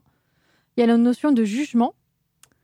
Euh, idem, euh, le jugement, que ça soit, si vous avez, si ça peut être des remarques sur euh, votre moyen de contraception, votre âge, votre besoin d'enfant ou pas, votre épilation. C'est vraiment tout ce qui a trait au jugement. Les injures sexistes et actes sans consentement. Donc, idem, je prends mes petits papiers, ça sera mieux si je peux vous éclairer un petit peu plus sur, sur ça. Donc, qu'est-ce que. Sur les actes sexistes et sans consentement, pour rappel, euh, un acte de pénétration sans consentement, c'est un viol. Donc, euh, vous, sentez-vous légitime, sentez-vous. euh, croyez-vous quand vous pensez que c'est qu'il y a quelque chose qui ne va pas, que c'est pas normal. Euh, injure sexiste, bon bah là clairement, voilà, c'est assez clair. Et enfin, un quatrième point qui a été soulevé, c'était le refus des actes de, des actes de violence sexuelle. Donc là, bah, pareil, si vous sentez que c'est une agression sexuelle et non pas un, acte médical, euh, il voilà, il y a des moyens de réagir. Et d'après la CIAN, donc le collectif interassociatif autour de la naissance, j'en parlerai un petit peu plus tard, c'est un, collectif qui est très important euh, euh, dans l'accompagnement. Donc là, on parle de maltraitance et la maltraitance prend aussi plusieurs formes. Donc, idem, ça reprend un peu les mêmes thèmes, la violence verbale. La violence verbale, donc le dénigrement, les propos infantilisants, sexistes, homophobes, humiliants, menaçants, intimidation. Le déni de la douleur exprimée et mauvaise prise en charge de la douleur, donc césarienne à vif, minimisation du ressenti de la patiente. Absence d'information et de recherche du consentement et non-respect du refus des soins. Absence d'accompagnement et ou de bienveillance. Ça, on en parle peut-être moins, mais euh, la bienveillance et euh, le consentement, c'est quand même euh, principal. L'absence de respect de l'intimité et de la pudeur. Brutalité des gestes et des comportements. Donc ça, c'est pour un rappel, ça, c'est tout ce que vous pouvez vous sentir légitime à, ressentir comme une agression, comme quelque chose qui n'est pas normal et qui va vous pouvoir mettre pour, pour, euh, ensuite euh, passer euh, à l'étape suivante. Donc, comment réagir en cas d'acte, de ce genre d'acte? Euh, La première chose que je vous conseille, et c'est pas moi qui le dis, c'est des experts, c'est de- d'identifier vos besoins. Est-ce que votre besoin, ça va être un groupe de parole? Est-ce que ça va être une explication sur ce qui s'est passé pendant votre accouchement? Est-ce que c'est une sanction disciplinaire, une réparation d'un préjudice ou une sanction pénale? Donc la première étape, si euh, ces violences sont liées à l'hôpital, vous pouvez demander votre dossier médical. Donc ça, c'est un droit, vous le demandez. Et euh, vous pouvez vous faire expliquer. Donc euh, pour cela, vous pouvez contacter le médiateur de l'hôpital. Il y en a, tout le temps. C'est un poste qui est permanent à l'hôpital. Et ou la commission des usagers. Ensuite, si votre, euh, si votre acte est, euh, est est euh, passible d'être pris en justice. Vous pouvez donc porter plainte. Donc certaines violences sont pénalement répréhensibles, comme les violences sexuelles ou l'entrave à l'avortement. mais vous pouvez aussi saisir les tribunaux sur le devoir d'information et de consentement éclairé. Ça, c'est des cas qui apparemment n'ont pas beaucoup de... Très peu de femmes, en fait, font appel aux tribunaux pour, pour, pour ces thèmes-là, parce que, voilà, on ne sait pas que c'est répréhensible au pénal. Donc, n'hésitez pas. Et surtout aussi, bah, évidemment, de, si vous souhaitez aller plus loin, c'est se faire accompagner par euh, un avocat ou une avocate. Si euh, votre cas ne nécessite pas de porter plainte, euh, parce que voilà, c'est pas, euh, c'est pas dans la loi, enfin, c'est- pas pénalement répréhensible, euh, il existe euh, donc tout ce qui est signalement. Exemple, lors de cas d'un- avortement mal pris en charge, une patiente peut écrire à l'agence régionale de santé. Donc, des ARS, il y en a partout dans chaque région. Par exemple, pour euh, Loire-Atlantique, bah, elle est à Nantes, sur l'île. Euh, donc, vous pouvez contacter l'agence régionale de santé, l'ARS, et n'importe qui peut porter plainte auprès du conseil de l'ordre. Donc, l'ordre, il y a l'ordre des médecins, l'ordre des sages-femmes, etc. Donc, euh, selon le professionnel avec qui vous avez eu une mauvaise expérience, vous contactez l'ordre, l'ordre de ce professionnel. Et surtout, le message le plus important, c'est de ne pas rester seul dans sa démarche, parce que c'est des démarches qui sont très, qui peuvent être très, euh, très longues, hyper euh, complexes, euh, enfin pas complexes, mais mm, si on voilà, si on n'est pas du tout au fait de, de ce qui se passe, soit au niveau de la loi, soit au niveau du consentement, etc. Il y a plein d'associations de patients et d'usagers qui existent, des collectifs et des avocats, des avocats même spécialisés. Donc moi, je vais vous en citer quelques-uns et euh, donc je commencerai par le CIAN. Donc c'est vraiment un repère en fait, c'est un site internet qui est super important et qui, euh, qui euh, fait, l'état de, de, plein de conseils et de plein de, aussi d'associations en région et en département. Donc c'est le collectif interassociatif autour de la naissance. Et, et notamment, donc, avec le CIAN, j'ai pu trouver une association donc, sur Nantes qui, qui traite des mêmes, qui traite des mêmes problèmes. C'est bien naître, donc bien et naître comme le verbe naître. Et c'est une association de parents qui informe les pas. Ouais, c'est une association de parents qui informe les parents et futurs parents et veille au maintien des conditions de naissance respectueuses dans la région nantaise. Donc, euh, idem, euh, ce genre d'association, il promulgue des informations, euh, il promulgue aussi souvent des groupes de parole.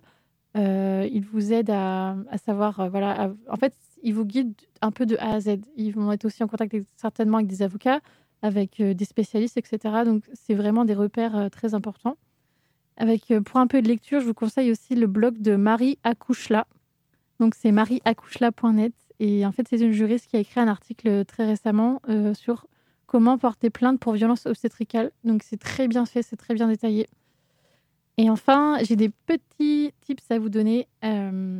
Il y a le collectif Gras Politique créé par Maria Max. Donc, euh, ce collectif, en fait, il dénonce les violences euh, sexistes, mais et notamment aussi les violences grossophobes.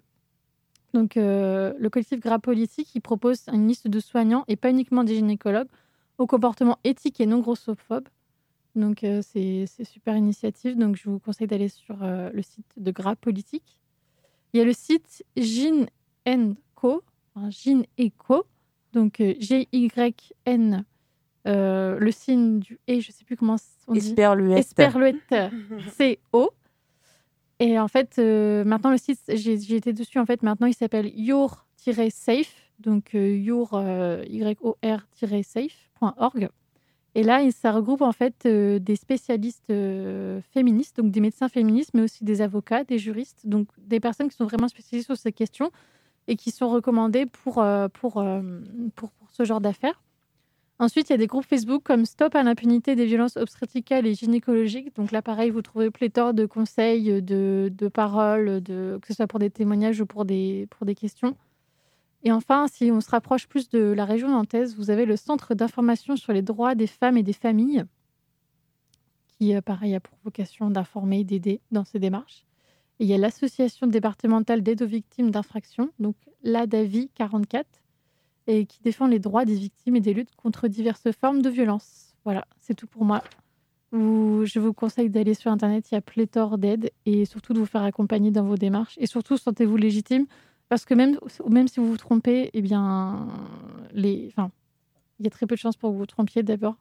Et il faut pas avoir peur de se tromper en fait parce que si vous êtes accompagné, si vous êtes euh, pas seul, ça, voilà, ça sera plus facile et, euh, et il, il voilà, il faut libérer la parole et ça passe aussi par ça.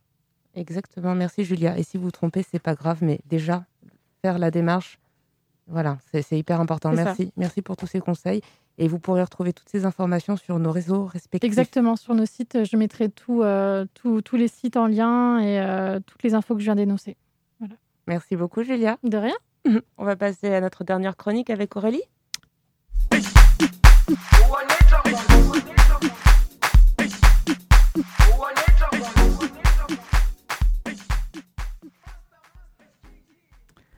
Alors pour notre pépite, euh, je vais vous parler d'un compte Instagram. Donc le 26 novembre 1974, Simone Veil monte à la tribune de l'Assemblée nationale pour défendre la loi légalisant le droit à l'interruption volontaire de grossesse. Aujourd'hui, ce sujet reste toujours tabou, voire qui dérange dans notre société ou dans le monde entier. Je vais vous parler de Clara Lalix. C'est une jeune femme de 27 ans qui a décidé de mettre en lumière son expérience IVG. Je vous invite à consulter son compte Instagram, hâte je bois du café, je me fais avorter. De façon pertinente, touchante, elle a mis en scène son expérience. Donc vous pouvez scroller, donc faire défiler les images et vous allez en fait découvrir son récit par heure, par jour, en fait, de ces indices qui la mettent sur la piste de sa grossesse à l'achat du test de grossesse ou de sa prise de décision. Donc c'est un compte qui prend la forme d'un mini-livre de 26 publications. C'est léger, honnête, un brin humoristique, mais ça reste vraiment très poignant. Donc je remercie les femmes comme Clara Lalix qui participent à l'émancipation des femmes, à retirer la culpabilité que nous subissons au quotidien. Et donc je terminais ma chronique en la citant. Je dédie ce récit à tous ceux qui aimeraient me convaincre que ma capacité à mettre au monde est en fait un devoir.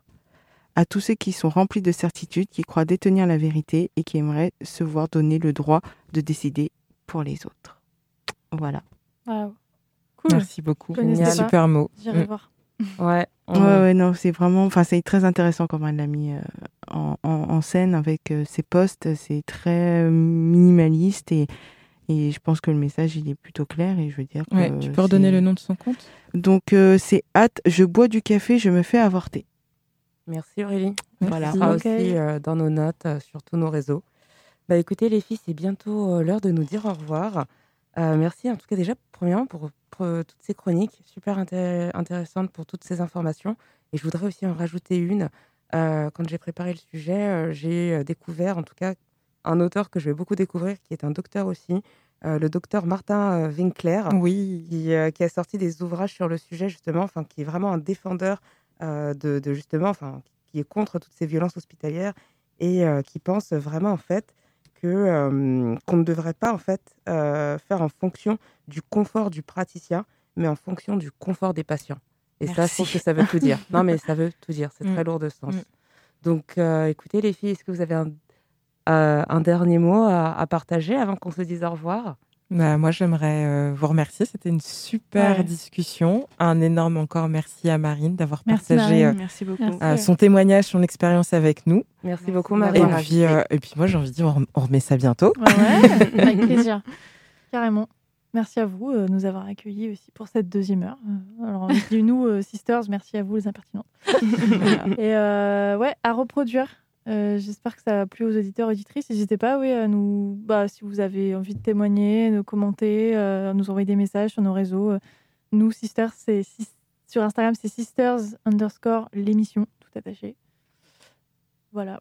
Je, je dis pas pour les impertinentes parce que je ne sais Et pas. nous, et nous, du côté des impertinentes, c'est. Euh, at- Vas-y, vas-y. Sur Instagram, at les impertinentes. Si je me trompe Nantes. pas. Les Nantes, Ah, N-A-N-T-E-S. Voilà, comme la ville. Et puis, ouais, on est, euh, on est avide d'échanger avec vous et, et de savoir ce que vous en pensez. N'hésitez pas à nous faire voilà, vos retours. Euh, En tout cas, on a apprécié. Voilà, moi aussi, euh, j'ai apprécié en tant que host cette émission. C'était un super, un super medley. Donc, merci beaucoup. Merci, Merci à à toutes. vous. merci pour votre Merci. bonne ambiance. Merci et bon week-end. Bon À week-end. Salut, bon samedi.